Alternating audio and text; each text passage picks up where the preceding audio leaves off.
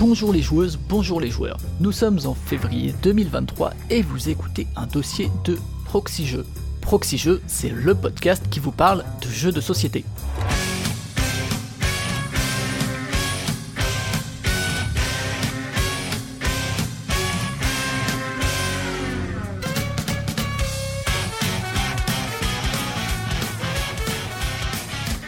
Vous en ce mois de février pour un nouveau dossier dont vous avez vu le titre Un poil provocateur. Alors ce on c'est moi, Flavien, mais aussi deux défenseurs des droits des joueurs et des joueuses. Ils sont désireux que ces joueurs, ces joueuses puissent avoir les informations les plus justes sur les jeux achetés. On aimerait aussi qu'ils et elles aient accès à des informations pertinentes pour faire leur choix ou encore on aimerait pouvoir râler sans que les professionnels ne nous tombent dessus à bras raccourcis. Alors à ma gauche, celui dont le pseudo a une rime pauvre avec le titre de notre émission, celui qui régulièrement lâche des punchlines que ce soit à l'oral ou à l'écrit, on le surnomme entre nous le booba du J2S. Il oppose régulièrement l'intérêt des joueurs et joueuses à celui des éditeurs et il revendique le droit de pouvoir crier un peu partout qu'un jeu est merdique sans qu'on lui reproche. J'ai bien surnommé le Pionfesseur. Salut Pionfesseur, comment vas-tu? Salut, ça va très bien. J'ai hésité à faire une une imitation de Booba, mais je pense pas que je l'aurais tenu toute l'émission. Ouais, je pense que, que t'es quand même un peu moins gênant que lui, j'espère. euh, à ma droite, oh, quoique c'est le seul qui peut taper sur Hanouna euh, gratos euh, sans s'en prendre trop plein la tronche. C'est vrai. Et à ma droite, euh, c'est celui qu'on a marre de devoir tester tous les jeux pour voir si en effet ils sont vraiment accessibles à ses enfants, euh, et si oui ou non un jeu est pertinent pour la ludothèque comme semble l'indiquer la boîte. C'est celui aussi qui pourfend les boîtes pleines de vide et les absurdités écologiques dans une période où celle-ci devrait être la priorité aussi dans le monde du jeu de société. Vous l'avez reconnu, il était dans le dossier jeu de société écologie, c'est Cyrus. Salut Cyrus. Salut Flavien. Ah oui, mais oui, j'en ai gros, j'en ai gros. Ouais. Toi, si on devait te comparer à un rappeur, t'es quand même un peu moins vénère. Oh, ouais, ça pourrait peut-être. Ouais, j'ai pas trop euh, le rap français. Bon, vous, vous trouvez, tiens, trouvez-nous un rappeur chacun euh, dans les commentaires. Ouais, j'attends, j'attends de voir. J'ai une petite période rap. Hein, ah ouais, dans les années 90, comme tous les fans de rap français. Et on va, avant d'attaquer ce dossier, on va commencer par remercier nos donateurs et donatrices. Et euh, bah, Pionfesseur, je te laisse remercier celles et ceux qui nous soutiennent. Ça marche. Eh bien, on remercie euh, Gnocchi Flette, Philippe Leray, Beru, Nico Como, Alès, Povle, 4-3, Dr Cheux, Siol, Lapinesco, Olfen W, Raduris, Dekmoon, Birut, Vinzar, Znokis, Gibéramon et Sam Shakit. Merci pour vos dons. Et Cyrus, on a aussi un autre partenaire que nos Utipeurs, Utipeuses, Paypalers, Paypaleuses et compagnie, qui nous soutient également depuis quelques années. C'est vrai, je compte bien euh, aller le voir demain d'ailleurs. C'est la Caverne du Gobelin. Euh, la Caverne du Gobelin, ce sont quatre boutiques à Nancy, Metz, Pont-à-Mousson et Thionville qui possèdent toutes leurs cafés-jeux. Et euh, c'est également et surtout, c'est ça qui vous intéresse sûrement, auditeurs, auditrices, un site de vente de jeux de société en ligne que vous pourrez retrouver à l'adresse cavernedugobelin.com. Yes. Et donc il y a un dossier, un nouveau dossier, hein, et le mois dernier, il y avait déjà un dossier dont tu faisais partie, Cyrus. C'était consacré à jouer avec les enfants ou aux jeux enfants de, ton côté. Euh, et euh, bon, il y a eu quelques commentaires, il y en a eu un peu moins que sur les dossiers précédents, parce que peut-être que ça portait moins polémique. Oui, oui, euh, c'est vrai que ça peut-être que ça suggère moins de discussions. Euh, il y a eu quand même 15 commentaires. Euh, j'avais peur que l'émission soit pas écoutée, mais j'ai regardé euh, tout à l'heure les, les, stats. On est, on est dans une émission plutôt bien écoutée bah, par rapport aux autres dossiers. Donc tu vois, comme quoi des fois on peut être surpris. Et donc les commentaires qu'on a eu, on a Arthuru qui nous parle d'un financement participatif qui a eu lieu sur Ulule, qui a été lancé par Phil Vinscaro, qui bah qui c'était là, c'était l'an dernier. Hein. C'est sur les histoires à jouer de Jean Moulin. Euh, c'est un, en fait, c'est des jeux qui ont été conçus par des écoliers et euh, dans lesquels il y a un minimum de matériel pour que les enfants puissent eux aussi euh, inventer des jeux. Petite initiative intéressante et vraiment dans le thème. Alors c'est des initiatives qui se font régulièrement en école, enfin régulièrement en tout cas que j'ai déjà vu pratiquer euh, avec des assez grands, mais des, des trucs où il y a de la fabrication de prototypes et tout. Euh, parfois avec de la collaboration des auteurs ou autrices, mais ça reste ponctuel ça. Mais euh, ouais ouais c'est des choses qui existent. Alors parfois on refait des monopolies, hein, mais ouais bah, bah je, je, sais pas quelle est la, nature des jeux qui étaient proposés. Hein. Il, y a, une trentaine de jeux dans le dans le truc. Ce qui est ce qui est amusant c'est que la démarche allait aller encore plus loin quoi. C'est qu'ils ont ils ont fait un lul qui a eu des, des contributions qui a atteint les 200%, etc. C'est assez, amusant. Euh, ensuite, on a eu essentiellement euh, bah, beaucoup de, de retours d'expérience. On a eu euh, en particulier Serge, Delotte, euh, Gerny Lolo, Zespios, Leslie et Anne Aurélien qui, qui relatent en fait leurs expériences de, de maman, de papa ou de tonton joueur. Et bah, c'est vraiment très cool à lire. Merci beaucoup pour vos partages. C'est vraiment des, des petits bonbons ces, ces commentaires des, des morceaux de vie euh, partagés c'est vraiment super appréciable. Mm. Ouais, c'est différent effectivement des dossiers où on est plus sur la théorie et les grands débats, là c'est plus euh, du vécu. Ouais, exactement. Mais c'est cool aussi. Mm. Euh, J'ai noté en particulier Leslie qui parle de son souci avec la différence d'âge de ses enfants, euh, qui, bah, qui fait en fait qu'ils n'ont pas le même niveau, hein, et elle souligne un truc que je trouvais assez intéressant. En fait, elle regrette que les éditeurs prennent pas ça en compte dans le développement des jeux pour proposer des départs asymétriques, des départs enfin, typiquement avec du bonus handicap. Et c'est vrai qu'on voit pas beaucoup ça. Ouais, alors que ça existe dans les jeux adultes en fait, euh, des fois des trucs où tu sais il y a des niveaux de difficulté où on dit ah bah si vous jouez entre Mhm. personnes de, niveaux différents, bah vous pouvez euh, partir avec ce handicap ou Ouais, c'est ça. ouais. Et du coup, bah, en fait, euh, Leslie, euh, j'ai envie de te dire, mais vas-y, fais-le, quoi. Parce que c'est, c'était un peu le propos de, enfin, c'était en partie le propos de, de ma chronique, la, la conclusion, qui disait que, bah, il fallait pas hésiter à adapter des jeux euh, pour les enfants, et ça fait partie des adaptations possibles. Donc, euh, en plus, tu, ah, elle fait des propositions pour le coup dans son commentaire. Donc, euh, bah ouais, vas-y, fais, fais-le, quoi. let's go et puis fais, tu peux même créer un jeu euh, asymétrique, le route des enfants. Ouais, même si la symétrie de route c'est pas tellement en termes de niveau. C'est My Little Sight, euh, du coup. Ouais, c'est ça, My Little Root.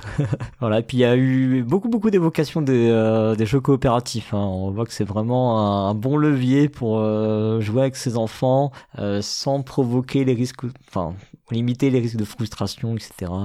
Donc euh, tout, je crois que dans tous les commentaires il y a eu euh, il y a eu ce, sujet abordé. hein. Euh, moi, ouais, j'ai écouté ça et euh, c'est vrai qu'en tant qu'enseignant, ce que je vois de temps en temps pour parler du jeu libre, dont on parlait Mad et qu'elle disait que parfois, ben, ça se fait pas trop et que souvent on l'utilise à l'école dans un but d'apprentissage. Je sais qu'il y a eu des initiatives dont moi-même j'ai fait partie par moment où, bon.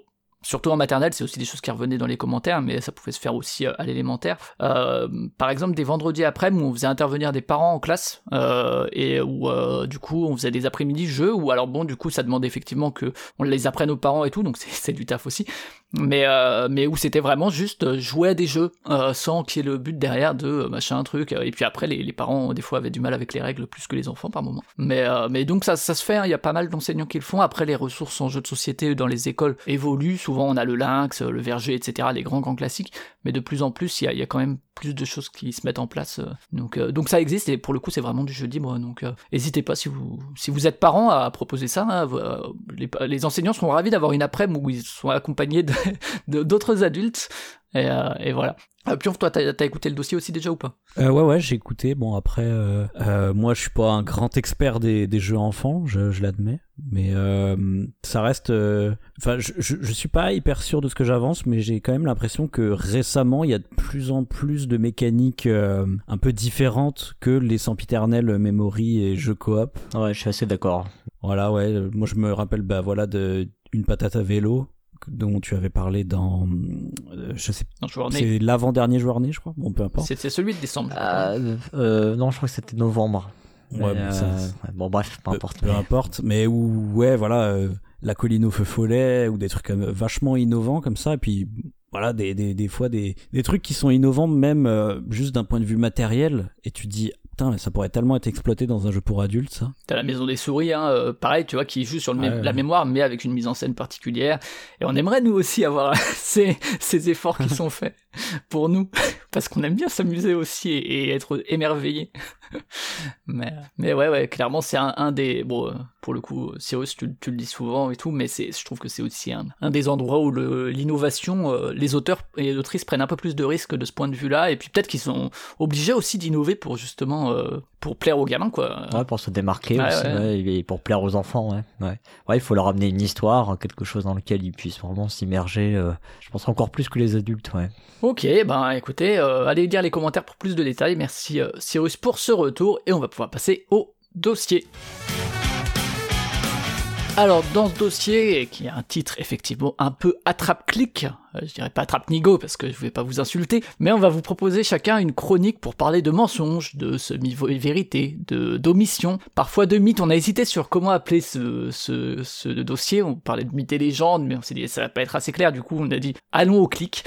Euh, et donc on va parler de tout ça qui va habiter un peu justement le monde de l'édition de jeux de société. Alors on va poser les trucs et on va le faire au début comme ça on le refera pas avant que vous ralliez, que ce soit éditeur ou que ce soit pour défendre les éditeurs, oui, évidemment, on va un peu généraliser, forcément, comme l'indique le titre. Euh, non, ça concerne pas tous les éditeurs, et surtout pas tous au même niveau. Oui, peut-être qu'on peut accepter certaines pratiques qui vont relever de l'amateurisme de la part de personnes qui vont euh, faire ça à côté, en fait, d'un autre boulot, et qui vont le faire par passion, et pas pour en vivre et dégager des revenus, et faire avoir une croissance à deux chiffres. Et on va peut-être taper plus fort sur des boîtes qui sont plus installées, comme un Asmodée ou ce genre de choses. C'est, ça me paraît logique. Euh, et surtout, on va on va, on va pas le répéter encore une fois, mais gardez-le à l'esprit quand on va parler de ce, dont on parle, et notamment si vous faites partie de ces éditeurs, on va pas taper sur les humains qui appartiennent à ces entreprises, on va pas taper sur un traducteur, on va pas taper sur un petit employé. Parce que pour l'immense majorité de ces humains, bah ils sont navrés quand un truc cloche dans leur boîte et que on vient leur reprocher qu'en plus ils ont sans doute des salaires trop faibles. Parfois ils font des heures sup le week-end, ils vont faire des animations et c'est récupéré en RTT. Et puis en plus quand ils se prennent ce genre de retour dans la tronche, euh, ben c'est en fait sur ces personnes-là que ça va peser plutôt que les personnes plus haut qui sont pourtant les responsables un peu de ce qui cloche. Donc ces personnes-là, on les soutient, on les salue, on sait que, ben, forcément, dans la vie, il faut bosser, il faut se compromettre avec des décisions parfois absurdes qui relèvent de la hiérarchie. Mais ce qu'on va critiquer, c'est à chaque fois, euh, et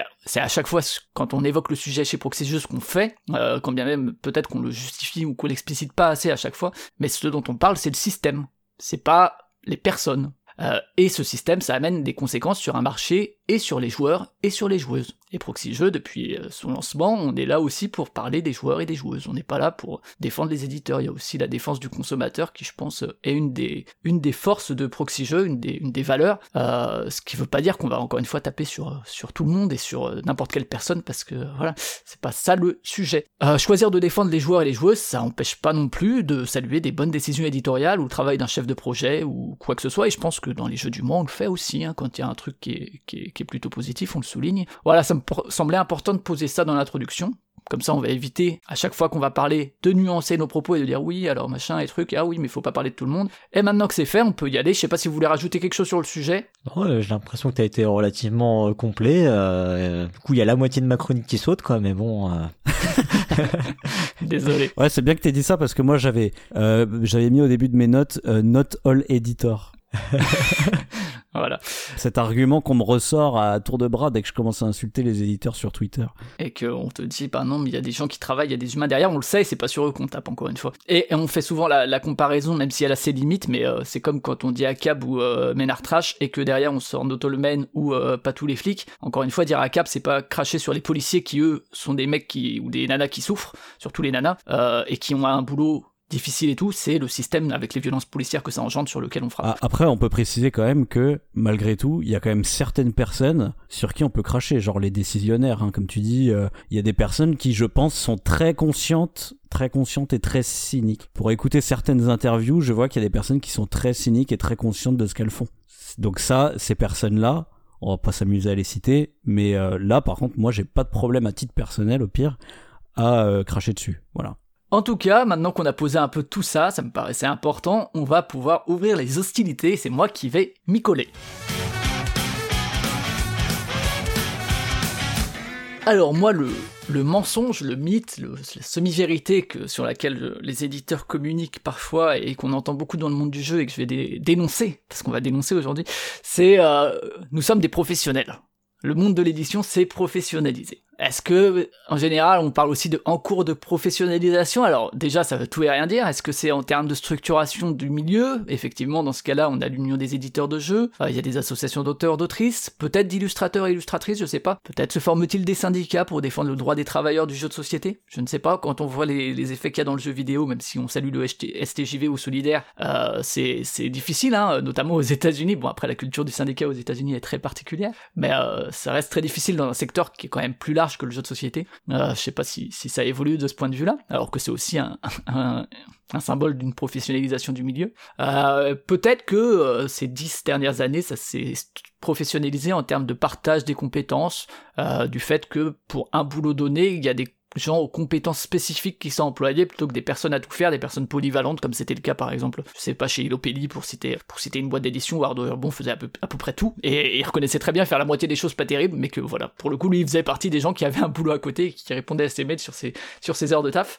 Euh, est-ce que ça s'est professionnalisé du côté des conditions de travail? Ça rejoint un peu les trucs des syndicats, mais est-ce que est-ce que les gens ont des conditions de travail dignes, euh, que que le travail euh, le week-end il n'est pas imposé? Et s'il n'est pas imposé, est-ce que c'est pas ah tu viens pas ce week-end au festival, c'est pas imposé, mais, mais ça serait bien que tu sois là, quoi. Tu vois, tous tes collègues qui vont. Ça aussi, c'est la professionnalisation et, une évolution en termes de, de, structure du, du métier. Mais euh, bon, moi je vais me focus euh, un peu sur, euh, sur trois points qui montrent que effectivement, peut-être qu'il y a une professionnalisation, je ne sais pas, mais qu'en tout cas on est bien loin d'un truc où tout le monde est toujours pro et où il y a des trucs qui sont complètement aberrants en fait quand tu te prétends professionnel du milieu. On va commencer par la traduction la traduction. Alors, rappel, pour le coup, des bisous aux traducteurs, aux traductrices, parce que c'est des conditions de travail de merde, souvent euh, dans des délais complètement cons, souvent à contacter et qui ont du travail à un moment du projet qui est vraiment beaucoup trop tard, euh, avec des informations partielles, un manque de contextualisation et tout. Euh, voilà, c'est pour le coup pas un métier facile et qui là aussi est sans doute sous-payé. Je vais parler de Matago, voilà, disons-le tout de suite parce que c'est pas les seuls. il y a quelques années, on aurait parlé plutôt de Queen Games, je pense, il y a, il y a 5, 6 ans, 7 ans, 10 ans. Et, euh, et c'est pas les seuls. Euh, les problèmes de traduction, aujourd'hui, on en rencontre beaucoup, beaucoup trop. Euh, encore une fois, il y, a, plein de raisons qui peuvent expliquer ça, mais c'est pas pour autant que, c'est acceptable. Donc Matago, voilà, depuis, depuis des années, alors euh, je sais pas si c'est depuis la restructuration de l'entreprise, si vraiment euh, c'est une causalité ou une corrélation, mais depuis euh, ouais depuis quelques années, on se rappelle de Route, des, des histoires qu'il y avait eu avec Route, c'était incroyable. Et puis là, depuis depuis un an, deux ans, il y a quasiment pas un projet qui sort où il y a pas un truc qui cloche, que ce soit au niveau de la traduction ou autre. Viticulture là, les, le viticulture coop, je crois, c'était un autre problème que la traduction. Il y a actuellement eu, eu un souci sur Os, euh, notamment le jeu de Cole, Cole Werle, euh, illustré par Kyle Ferrin, donc euh, pas la suite de route, mais voilà, un peu par la même équipe chez Leader Games. Il faut savoir que Os, c'était un projet qui a annoncé chez Amatago depuis un, certain temps, hein, puisqu'ils avaient fait route et tout, et qui devait à la base, je crois, sortir en 2022. Il était question de le retarder parce que il voulait vraiment proposer la meilleure expérience possible pour que les joueurs et joueuses puissent en profiter au mieux, notamment pour rendre une copie correcte, un peu si, si je paraphrase et que, que je résume, notamment au niveau de la, de la traduction. Oh, c'est sorti il y a ça une semaine à peu près, et euh, tout de suite, euh, les, les, gens ont commencé à, à relever effectivement qu'il y avait des petits soucis, alors que ce soit la traduction ou l'iconographie. Et euh, Matago a assez rapidement réagi quand même, hein, bon, le lendemain ou un truc comme ça, après, après les réunions qui s'imposaient sans doute, en disant oui, bon, bah on est désolé que ce soit pas arrivé dans le meilleur des états, et l'excuse, qu'on va prendre comme vrai, parce que pourquoi douter après tout, euh, c'est que le serveur qui contenait les, dernières versions des fichiers aurait crash les semaines précédant l'envoi à l'impression, et que en fait ils ont dû repartir de fichiers antérieurs et donc euh, que des erreurs se sont reglissées dedans. Il faut savoir quand même aussi euh, que je, reviendrai un peu dessus, mais que euh, ils avaient fait appel à la communauté autour des jeux de Colwerle, qui notamment un groupe Facebook assez actif et tout, et, qui est une communauté qui, qui peut-être en avait marre que des aussi bons jeux soient finis à la piste. Et donc ils avaient travaillé avec cette communauté. On reviendra sur le fait de travailler avec des communautés, mais pour essayer de que la traduction soit bonne et tout. Et d'ailleurs dans le livret de règles, hein, moi je l'ai pris oh, J'aurais peut-être dû attendre. On n'apprend pas de ses erreurs. Euh, il remercie euh, la cette communauté et notamment l'arbre, euh, qui est un mec qui traîne aussi sur le Discord du passe-temps, pour, pour justement la collaboration et le travail qu'ils ont mené dessus et tout. Et, et en fait, le, le truc c'est que ce livret de règles, en fait, c'est pas celui sur lequel ils ont travaillé finalement cette communauté, puisque puisque voilà. Et, et on peut aussi se poser la question quand même du serveur qui a crash que dans une boîte comme Matago, Matago, je sais pas depuis quand ils existent, mais depuis le milieu des années 2000, je pense, par là. C'est quand même un éditeur installé, qui a quand même plusieurs succès et tout, qui je pense, euh, ça va quoi. C'est pas, euh, encore une fois, je vais prendre Ilopelli qui n'existe plus, mais voilà, c'est pas un Ilopelli à l'époque, ou, ou euh, un, un Cheapas Games, ou un je ne sais quoi. on peut se poser la question de, en termes de professionnel, de professionnalisation, de avoir tous ces fichiers à un seul endroit, sur un serveur, en 2022, 23 Bon, si tant est que le serveur effectivement est crash, mais euh, bon, euh, mais voilà, ça c'est, ça concerne pas directement la traduction, mais voilà. Donc euh, voilà, plein de soucis, des errata et des stickers sûrement parce que et puis des prints peut-être plus propres plus tard, on sait pas, on verra. ça pour le seul le, futur le dira. Un autre exemple toujours chez Matago parce que le problème c'est qu'on peut se dire que OS c'est un très gros projet, que forcément il y a peut-être des coquilles et des erreurs qui s'y glissent et tout. Euh, le truc, c'est que c'est c'est le cas même sur des tout petits projets. Euh, vous n'êtes pas sans savoir qu'ils traduisent beaucoup les Button Shy, euh, Matago. Et euh, sur Au Griffon Fonfon, un jeu solo de Scott Helms, je sais même pas si on veut parler d'erreur de traduction en fait. En fait, la, condition de victoire, je vous la fais courte, mais il s'agit de si on n'a pas perdu, il faut qu'on ait au moins atteint un certain score pour gagner. Dans la règle en français, ce score il est 2. Donc moi j'ai fait la première partie et tout, et je me suis dit, ah bon, bon c'est facile en fait, euh, si t'as pas perdu pendant la partie, t'es quasiment sûr de gagner. Ce 2, euh, il est écrit en écriture chiffrée, hein. c'est pas écrit D-E-U-X, c'est écrit vraiment l'écriture chiffrée 2. Faut savoir que dans la version originale, ce, ce 2 en fait c'est un 7. Ce qui rend le, le jeu plus complexe, quoi. Euh, parce que euh, arriver à 7 ou plus, c'est pas pareil qu'arriver à 2 ou Ouais, plus. c'est sûrement pas du tout pareil, Et effectivement. en fait, c'est le dans la règle originale, le 7 est aussi en écriture chiffrée, quoi. Donc en fait, je ne comprends pas. C'est même, c'est, je pense qu'on peut même pas parler d'une erreur de traduction ou je non, sais pas, je, mais en- non, mais je pense que pour le coup, le- l'ensemble du texte est retapé, donc c'est une coquille. C'est une coquille, une faute de frappe. Ouais, Et- 7 et, 7 et 2 sont pas à côté en plus. enfin, Et ouais, Voilà, bon, voilà. Toujours chez les Button Shy, euh, faut savoir aussi que dans les règles en français, euh, par exemple dans les rizières du Cambodge, bah, quand euh, on parle du jeu dans les règles, il y a écrit Seasons of Rise, qui est le le titre en anglais. Voilà. Pourquoi? Je ne sais pas. Ce truc-là, ils se sont dit on va le laisser en, en anglais parce que ça sonne mieux. Euh, donc voilà, c'est c'est des projets beaucoup plus petits, hein, les Button Shy quand même. C'est- C'est c'est- c'est- c'est 18 cartes, c'est des règles de quelques pages.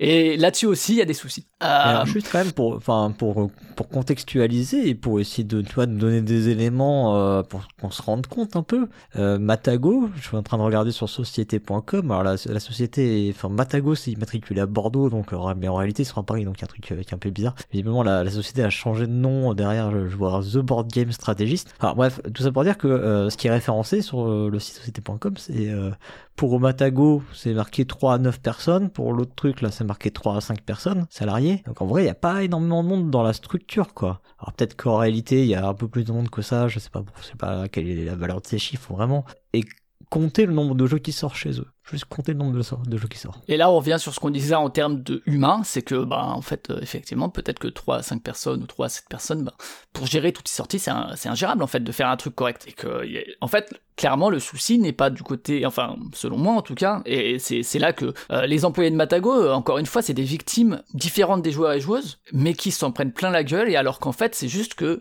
il y a un souci qui est pas euh, le. D'ailleurs, j'aurais pu regarder si c'était les mêmes traducteurs traductrices sur les différents microgames ou quoi, je l'ai pas fait, mais c'est un souci en fait de gestion de projet, c'est pas un souci de traduction, c'est pas un souci de de relecture parce que les la traduction, c'est traduire, c'est pas être bon en orthographe, en conjugaison, en syntaxe ou quoi, c'est une compétence spécifique encore ça, c'est juste traduire, donc il faut euh, derrière des, personnes qui relisent quoi, euh, qui sont parfois d'autres personnes, euh, qui ont d'autres compétences et tout, et si possible plusieurs personnes, parce que on le sait, hein, nous pour les billets de proxy jeux, on laisse passer plein de coquilles, après nous voilà, on est bénévole, amateur, on n'est pas une entreprise, on se revendique pas comme professionnel. Encore une fois, ouais, c'est vraiment et, j'espère pour eux qu'ils en ont conscience et qu'il y a quelqu'un qui bosse là-dessus ou qui sont à bosser là-dessus. Mais c'est un souci de gestion de projet parce que c'est pas une erreur. Une erreur, encore une fois, on peut le remarquer dans une chronique ou quoi, mais quand ça se répète comme ça depuis des années, c'est un, pro- un problème un peu plus grave au sein de l'entreprise. Donc, euh, donc voilà. Pour, euh, l'anecdote, euh, encore une fois, j'ai parlé de Matago,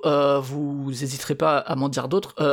C'est aussi vrai dans l'autre sens, c'est-à-dire, enfin, dans l'autre sens, pas du français vers l'anglais, même si ça doit exister, mais en tout cas, pour le coup, je pense de l'allemand vers l'anglais. Il y a Carcassonne et Ombre et Brouillard. Bon, alors déjà, on peut se poser la question de la traduction Ombre et Brouillard de, de Nebel euh, Uber euh, Carcassonne, je crois que c'est. Alors que Des Ombres sur Carcassonne, c'était très bien. hein. Euh, en anglais, ce sera Mist over Carcassonne. Et dans, alors là aussi, je pense qu'on peut même pas parler d'une erreur de traduction. Mais euh, en gros, dans les, dans les règles anglaises, il y a un exemple imagé qui est doublement faux parce que la route va vers un endroit où ça prolonge pas une route et en plus ils disent, alors pour, pour faire court, c'est un truc qui permet d'enlever les, les fantômes quand tu fermes une zone de brouillard, sauf que là dans l'exemple c'est une zone de brouillard qui est ouverte. Et c'est là que tu te dis mais pourquoi vous ne prenez pas juste l'image de base qui est juste? Et comment vous faites votre compte pour mettre en plus Déjà, pourquoi ne pas prendre l'image de base, qui a été claire? Euh, J'ai vu ça sur un post Board Game Geek. Et si vous le changez, à ce moment-là, faites gaffe, quoi. Mais euh, donc voilà, on n'est pas les seuls à être lésés. euh, big up euh, à nos amis euh, américains. Euh, du coup, si, je sais pas si vous, vous avez comme ça des, des anecdotes de, de, de traduction où vous êtes là et vous vous êtes dit, waouh. Alors c'est juste sur Carcassonne, c'est pas impossible que parce que comme il y a eu quand même beaucoup de changements autour de cette licence, c'est pas impossible que la version originale soit la version anglaise et que ce soit corrigé justement les autres versions. Ah, peut-être. Parce que c'est Ziman maintenant non qui est derrière Carcassonne. Ouais, mais la version anglaise est pas encore sortie, donc je sais pas. Ah. Ah oui, dans, ce cas-là, c'est bizarre.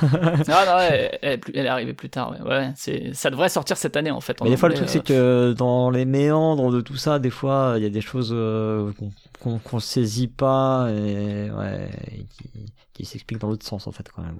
Mais bon, c'est peut-être un mauvais exemple. Bah, notamment, j'avais discuté, euh, discuté vite fait avec Gigamic, euh, qui a fait une erreur de règle, une erreur de traduction dans la colline au faux follet dans la première, euh, dans les premières boîtes, c'est-à-dire que ça a été corrigé par la suite, où je crois que c'est quand la bille arrive tout en bas sans rien toucher, il faut avancer la sorcière, les personnages noirs, et en fait, il faut les avancer jusqu'à la prochaine, au prochain lieu de la couleur de la bille. Et c'est pas ce qui est écrit dans la règle de base, c'est avancer d'une case, enfin ou, d'une case ou je sais plus quoi, mais en tout cas, est-ce qui change complètement le jeu là aussi? Et euh, quand je leur avais demandé, alors que alors que la règle allemande et anglaise sont bonnes, mais je sais plus exactement où se situe le truc, mais je leur ai fait remarquer, ils m'ont dit ah oui, mais nous quand on reçoit les règles, on peut pas les retoucher, machin truc, bref, ils m'avaient sorti une excuse quoi. Et euh, ce que je, ce peux comprendre pour le coup, hein, euh, en termes d'envoi de fichiers, entre les moments où tu les reçois, les moments où tu les valides, où tu les envoies après à l'imprimeur et tout, doit y avoir des, des délais, des timings qui parfois sont incompatibles, et où parfois tu sais que tu vas envoyer une règle pourrie, mais t'as plus le choix presque. Euh, ouais, du coup, je sais pas si, si vous avez des, des exemples, des souvenirs comme ça, euh, à part les peut-être les Wallace aussi, qui sont aussi euh, des sacrés trucs. Ouais, mais en fait, ce qui est, ce qui est malheureux, c'est que moi, je vais te dire que des souvenirs comme ça, j'en ai plein. Et en fait, je pourrais même te dire, il y a probablement pas une seule règle que j'ai jamais lue de ma vie qui était euh, 100% dénuée de problèmes, d'erreurs ou de coquilles, tu vois. Alors des fois, c'est pas grave, donc il y a des règles que je trouve très bien parce qu'il y a éventuellement une petite coquille ou un tout petit détail qui est pas clair, Ouais, ou des choses mais pas très précises, ouais. Voilà. Mais euh, il y a des règles où c'est beaucoup plus grave. Et effectivement, là, je pense à un exemple récent euh, dans Dice Throne. Euh, ça me fait beaucoup rire de voir que c'est les règles version, euh, je sais plus, euh, 3.0 ou 2.2. Enfin voilà, on comprend que c'est pas la première version des règles. Et il y a une, une erreur, mais monumentale, sur un tableau qui t'explique comment fonctionnent les types de dégâts, euh, qui est pas du tout correct en fait, quoi. Et donc. euh, tu dis mais à quoi ça sert de faire des règles comme ça? Donc moi en fait si tu veux les seules règles bien que j'ai jamais lues de ma vie en fait c'est des règles collaboratives euh, qui ont été réécrites par les joueurs sur BGG ou des choses comme ça et qui ont été faites euh, comment dire avec des liens des FAQ et des choses comme ça tu vois D'accord, ouais. mais sinon euh, des règles éditées euh, jamais de la vie hein. les éditeurs ils savent pas écrire des règles Alors il y a l'écriture des règles et il y a la traduction, hein. c'est deux choses encore différentes, tu vois. Oui, c'est vrai. Ouais, ouais. Traduire non plus, t'inquiète pas. généralement, ça, ça empire généralement quand quand il y a une traduction. Mais, mais en fait, ce qui est malheureux aussi, c'est que je, je pense à chaque fois aux, aux personnes qui sont pas aussi, je vais dire, geeks que nous, tu vois, Ouais, ouais. et qui n'ont pas le réflexe euh, d'aller sur Board Game Geek euh, euh, pour chercher les errata, pour chercher les questions de règles, etc. Ils, ils sont juste paumés. Ils savent pas quoi faire en fait quand. euh, quand ils savent pas. Ah ouais, su- bah sur un, sur un titre comme Os, ça va, enfin ça va, parce que tu peux te dire que les gens qui vont l'acheter, Ah oui. ils doivent oui, peut-être oui, connaître quand bien même sûr. BGG, et ils vont avoir... mais c'est vrai que sur des jeux plus grand public, c'est plus, plus, plus compliqué quoi. J'ai- croisé euh, enfin de- des gens là de des bénévoles de la ludothèque là qui jouent à Azul, ils sont hyper fans de Azul, comme dirait ma ma ma, ma présidente. Euh, D'ailleurs, je le prononce sûrement mal encore. Et euh, et je sais pas, ils ont dû faire euh, déjà une cinquantaine, une centaine de parties de, de Azul. Et là, et pas plus tard que mardi dernier, ils jouent et euh, en fait, on s'est rendu compte qu'ils ils comptaient mal les points, tu vois. Et en fait, euh, bon, je lis les règles et tout. Je dis bon bah si tu lis effectivement bien de façon séquentielle, c'est bon. Mais c'est vrai que par exemple, par l'exemple qui est présenté est pas suffisant, enfin montre pas suffisamment les cas particuliers ou les, enfin il est pas suffisamment euh, bien foutu pour que tu comprennes en fait euh, clairement euh, la séquence quoi. Ah ça tu me fais penser tu me fais penser à un truc à un truc que j'avais pas vu depuis le milieu des années 2000 Euh, avant, on voyait très souvent des règles qui disaient, euh, tu sais, quand il y a une division, euh, ou c'est souvent parce que tu divises un score de moitié, on- et, Ah oui. et on te dit, Arrondi au supérieur. euh, si vous obtenez un nombre à virgule, arrondissez. Mais on te dit pas s'il faut arrondir au supérieur ou à l'inférieur, tu vois. Alors qu'en fait, on a un mot en français pour ça, c'est tronqué. Bah oui, c'est ça. Mais en fait, c'est parce que c'est une mauvaise traduction souvent. C'est parce qu'en fait, en anglais, ça marche de dire euh, arrondissez tout court parce que ça veut dire tronquer en Ouais. anglais, tu vois. Je, je pense que c'est ça, j'imagine. Et là, j'ai vu ça récemment dans la règle de Metro, euh, Metro X où euh, il y, a, y, a, ça à la fin, vous regarderez, euh, à la fin du, du, du, livret de score, c'est écrit euh, divisé par deux et si c'est un nombre à virgule, arrondissez. Tu vois, ah ouais. fais, bah... Alors normalement, t'arrondis au plus proche, hein, c'est-à-dire que. Oui, non, ils te... mais en plus, c'est ça, ils te disent arrondissez au plus proche, mais je suis à 0,5. Ah, c'est quoi le plus proche? 5 en fait. Ah bah, 5 le plus proche, je crois que c'est supérieur. Eh ben non, là, c'est perdu, c'est Les matheux, bah voilà.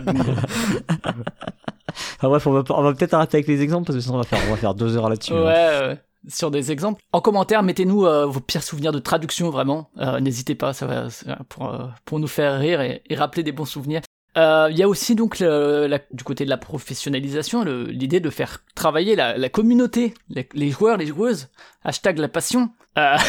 alors je vais reparler de Hoss, mais euh, j'ai dit que justement il y avait cette communauté des fans de Cole Werley euh, qui, qui avaient travaillé et tout. C'est un peu un gros crachat à leur figure euh, que, que leur envoie un peu Matago avec cette sortie, puisque comme dit en plus, soi-disant on a travaillé avec eux, on a retardé pour avoir une bonne trad, et puis finalement on vous crédite, mais dans une trad qui est ratée. par ailleurs, quand on travaille avec une communauté, euh, c'est pas précisé dans le livret de règles et, et si ça se trouve ils les ont payés, mais j'ai un gros doute parce que parce que c'est en fait c'est c'est un truc qui, qui questionne, euh, parce que c'est, on retrouve des pratiques en fait qu'on va fustiger dans plein d'autres milieux. Vous vous souvenez sans doute des, scandales qu'il y avait avec Squeezie, je crois, euh, notamment, sur euh, ah ouais, vous êtes les copains, vous m'adorez, vous adorez le jeu de société en l'occurrence. Euh, est-ce que vous voudriez pas nous faire un petit visuel tu vois, ce genre de truc qui n'est pas gratuit, et puis on choisira le meilleur parmi les propositions, sauf qu'en fait c'est du travail, c'est du temps, c'est euh, des compétences, c'est euh, de l'organisation en plus dans, dans, ce genre de communauté, euh, alors qu'en fait dans ce cas-là tu fais des devis, tu fais des rémunérations, des avances, euh, ce, ce, genre de truc quoi en fait. Et en vrai, ça, ça peut s'accepter dans, dans, des communautés amateurs où justement il euh, n'y a pas de rémunération, il n'y a aucune, aucune monétisation du travail des gens. mais sinon, c'est juste des pratiques de merde. et c'est pas, enfin, dans un milieu qui se dit professionnel, bah en fait on devrait avoir cette même rigueur sur, sur le, travail euh, des, gens et pas faire euh, bosser une communauté parce que elle le veut bien. Et encore une fois, et, ça ça va peut-être être un peu plus dur à entendre, mais ça vaut même en fait si les gens qui participent à ça le font avec plaisir. C'est-à-dire que même si cette communauté, elle dit mais moi ça ne me dérange pas, c'est un problème. Ça, rejoint un peu l'interview qu'il y avait sur euh, Board Game Arena où il y avait l'idée de ah oui mais développer sur Board Game Arena, je sais plus ce qu'ils avaient, mais genre des, des boîtes ou des trucs mais mais ils en sont ravis. Mais c'est pas le problème en fait. C'est pas parce que eux en sont ravis que c'est une bonne chose, parce qu'en fait ça banalise des pratiques qui sont merdiques quoi. Et ça c'est parfois un peu relou à entendre parce qu'on dit euh, ouais mais en fait c'est la personne concernée qui qui va le dire. Mais en fait euh, de cette manière-là tu en, en acceptant ça tu impactes les autres personnes qui vont euh, mettre ça comme une espèce de jurisprudence. Euh, je parlais tout à l'heure des conditions de travail, c'est comme les si tu restes plus tard au boulot, quand bien même c'est volontaire, euh, tu poses une certaine norme qui va être vécu comme une norme et du coup la pratique normale de partir en fait à tes horaires va être vue comme euh, quelque chose de euh, pas égal par rapport aux gens qui restent alors mais et c'est pour ça qu'en fait et là le, problème c'est pas les employés encore une fois c'est la direction qui doit dire bah non en fait tout le monde part à, l'heure dite parce que euh, sinon ça, va mettre en place ce genre de, réflexion et ce genre d'ambiance qui sont mauvaises. Encore une fois si t'es dans dans la passion dans l'amateur voilà nous on est bénévole ça peut se comprendre et encore ça peut se questionner. Mais si t'es Matago Asmodée ben je reprends l'exemple d'Asmodée pour BGA BGA depuis que c'est chez Asmodée, ce genre de pratique, c'est inadmissible, c'est tout. La question s'est aussi posée, alors là-dessus, ça a un peu évolué, j'ai l'impression, même si les pratiques doivent encore exister, ça, je sais pas. Euh, du côté de l'animation en festival aussi, euh, où euh, ah bah vous animez et puis vous nous échangez en boîte. J'ai l'impression que là-dessus, ça a quand même un peu évolué. Euh, enfin, grande partie, et qu'aujourd'hui, c'est des gens, euh, soit des gens des boîtes directement, soit des gens euh, de, qui sont payés. Alors moi, je peux, je peux, te donner une, une anecdote très récente d'un d'un animateur qui nous a dit qu'il avait ne, qu'il avait pas été payé sur un sur un truc, tu vois, sur un sur un travail qu'on lui avait euh, justement. Euh, Mais qu'il aurait dû être payé ou bien c'était dans. Il aurait dû être payé, il n'a pas été payé. D'accord. Pour le coup, pour le coup, euh, là, il y a eu, il y a un vrai, une vraie professionnalisation chez les plus gros en fait. Ça, ouais. Ça, c'est des pratiques qu'on retrouve chez les petits. Ça, je suis de, de, de faire appel à des à des gens. Des bénévoles, ouais. Ou ouais, bénévolat ou bah, ou des, des, des, ratés sur le, la paye. Ouais, ouais. Après, encore une fois, le raté sur la paye, du coup, moi, du moment qu'il y a un contrat, après le contrat n'est pas respecté, mais je, je dirais pas que je préfère qu'il y ait un contrat et qu'il soit pas respecté, mais il y a l'envie, en tout cas, de cadrer ça. Disons que c'est déjà un pas, après, oui, c'est un peu relou quand t'es pas payé. Bah, donc il y a, y, a, y, a moyen, y a moyen que ça se règle à un moment quelque part, quoi. Comme il y a un contrat. Là où tu vois le plus le côté, euh, on va jouer sur la communauté, sur la passion, nanana je trouve que c'est du côté des, des blogueurs et des journalistes slash influenceurs, tu vois, où euh, c'est tiens, on t'envoie une boîte de jeux et fais-nous un article, tu vois. Ah oui, ok. Euh, donc quand même des c'est quand même les éditeurs entre guillemets les coupables. Ah oui, bien sûr. tu Ouais, parles, ouais. bah, Ok, je veux ok, dire, ouais. euh, Je croyais que tu parlais de, des influenceurs qui demandent à leur communauté euh, de justement à fais-moi un visuel, à machin, un truc, tu vois. Mais non, non, mais c'est le même problème. C'est tu peux dire, oui, l'influenceur, il a décidé d'être payé en boîte de jeu. Ouais, ouais, bien sûr. Mais bon, pour moi, c'est quand même, c'est quand même une pratique de merde, tu vois, de la part de l'éditeur de le payer avec juste une boîte de jeu, voilà. Et entre guillemets, euh, on pourrait dire, oui, il est libre, mais est-ce que c'est vraiment une liberté? Est-ce que vraiment il l'a choisi? Je suis pas bien sûr. C'est juste que le le, le milieu tourne comme ça, et il a pas trop le choix en fait, l'influenceur. Il y a aussi euh, bah, la relecture de règles, par exemple, où on dit Eh, j'ai des règles à lire, euh, est-ce que ça intéresse quelqu'un? Et alors pour le coup, je suis le premier coupable, ça m'est arrivé, euh, euh, et je pense que vous aussi, euh, si je crois que oui, en tout cas, mais je sais plus si tu te rappelles à l'époque du scorpion masqué qui demandait Euh, des trucs Non. Euh, pour voir en fait si ça collait avec le français, si c'était utilisé ou pas. Ah, ouais. Et euh, ouais. Ah non, non, c'était sur un truc. Ils ont demandé un truc une fois sur Twitter. Ah oui, ça je me rappelle, c'est vrai. ouais. Et moi, je sais que j'ai relu une fois un truc du Scorpion masqué. Et euh, que à l'époque, tu vois, enfin, ça m'a pas choqué parce qu'en plus c'est un éditeur que j'aime bien et tout. Alors qu'en fait aujourd'hui je refuserais parce qu'en fait, euh, et je pense, je pense qu'il le proposerait même plus peut-être. Euh, mais euh, mais voilà. Et puis il y avait aussi chez Yellow un moment des, hum, vous vous rappelez quand ils venaient venir les gens le vendredi pour tester des protos? Bah, il le fait encore, il Euh, le fait encore. Hein. Ils le font encore, bah voilà, pratique de merde.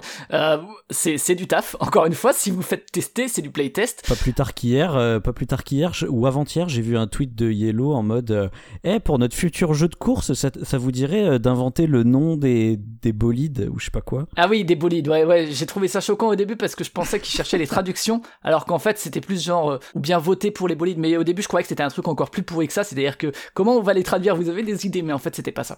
Bah, C'est plus trou- trouver des jeux de mots à leur place, quoi. Donc c'est quand même euh, faire une partie de leur travail, tu vois. euh, ouais, mais en tout cas, ouais, les, les après-midi proto, en fait, euh, c'est du taf, bah en fait, euh, vous payez les gens, ou bien, euh, je sais pas, vous, vous avez quelqu'un en interne qui, qui s'en occupe, mais, euh, mais c'est pas, euh, parce qu'en plus ça joue sur le, eh, vous serez un peu dans les, dans les, dans les coulisses et tout, vous aurez joué au jeu, tu vois, le, le côté un peu comme ça que je trouve un peu Ouais, aussi. backstage. pas acceptable. Et, et c'est pas un truc qui me choquait quand ils ont commencé, quoi. Bah après, cela dit, dans des festivals, ils vont te présenter des protos aussi. ouais, hein, ouais, bien bon, sûr. Même problème. C'est ouais, c'est un, sujet délicat pour le coup quand même. Bah, Parce que, euh, tu payes les personnes, en fait, euh, et, et ça va rejoindre un- le point suivant, et qui va rejoindre un petit peu aussi l'histoire des traductions, parce que vous avez déjà parlé de, de- des points de règle. Euh, c'est ce qu'on appelle dans le jeu vidéo le QA, le, c'est, si je dis pas de conneries, le Quality Assurance, c'est ça? C'est ça, ouais. C'est le test qualité, en fait. Con- euh, contrôle qui- qualité. le contrôle qualité qui, qui est une pratique une pratique euh, difficile euh, sur laquelle euh, on- on tape beaucoup et tout facilement aussi euh, voilà c'est c'est un poste très très délicat dans le JV et c'est les petites mains du JV qui sont sous-payées Euh, mais au moins elles, elles sont payées Euh, c'est en fait tout un travail de tester les règles. Alors il y a, y a, je sais pas aujourd'hui si vous trouvez que c'est pire qu'avant, mais euh, ou si ça a pas bougé ou quoi. Tu te retrouves trop souvent avec des règles et t'es là et tu fais ta première partie, tu te dis attends mais Attends, là, il y, a- il y a un truc, j'ai un doute. Attends, mais alors j'ai dû le rater dans la règle. En fait, tu cherches et, et pas du tout. Et tu te dis, en fait, ça, ça aurait été soumis. La règle aurait été donnée parce que souvent, justement, ces protos, on les explique. Euh, L'éditeur ou l'auteur ou qui sais, je les explique. Et donc, en fait, euh, il est toujours là pour avoir la réponse au truc. Et, et j'ai l'impression que c'est encore trop rare. Le, euh, comment dire, le, on vous file la règle. le, le test à l'aveugle en quelque sorte quoi. le- Voilà, on vous file la règle, limite, euh, comme ça se fait dans le JV, hein, en plus les JV, il y a tous les inputs, euh, donc les, les boutons touchés, etc., et puis qui, peuvent être répertoriés, donc qui sont autant de, données, Euh, mais effectivement, ça prend du temps, ça demande du monde, euh, ça demande des gens pour observer, des gens pour jouer, euh, des gens pour faire les bilans et tout, mais c'est comme ça aussi que tu arrives vraiment, et en plus à assez grande échelle, à faire des trucs qui soient un peu plus, un peu plus travaillés. Là, j'ai deux exemples qui me viennent en tête, dans le même genre, c'est récemment j'ai joué à Vivarium, de Studio H, donc édité par Studio H, et au-delà du fait que le jeu, j'ai trouvé assez, enfin, assez mauvais et quelconque, on s'en fout, c'est pas ça la question. C'est euh, un jeu où on va prendre des cartes sur un- une espèce de tableau, bref, euh, avec euh, des dominos pour dire bah, je prends la colonne 3 et le truc 2 et la ligne 2. À aucun moment dans ces règles, c'est écrit si ces cartes, on les prend et on les met face visible ou si on les prend face cachée. Et genre, première partie, moi, euh, on a commencé à jouer, on dit attends, genre je les prends. Alors nous, naturellement, on les met face visible parce que sinon ça inclut la mémoire et tout. Mais c'est déjà un réflexe euh, de, de, de, de joueur, quoi. Euh, et donc je dis attends, mais ça doit être écrit parce que bon, quand même, quoi. Euh, Et puis en plus, le truc c'est qu'au début, on a des cartes face cachée en plus des objectifs. Donc euh, ça mélange un peu les deux. Donc euh, je cherche, je vois rien, je vois rien, je vois rien. Je vais sur BGG, évidemment, il y avait une question. Eh, Mais là encore, bon, Vivarium, on n'est pas sur le même public que OS, quoi.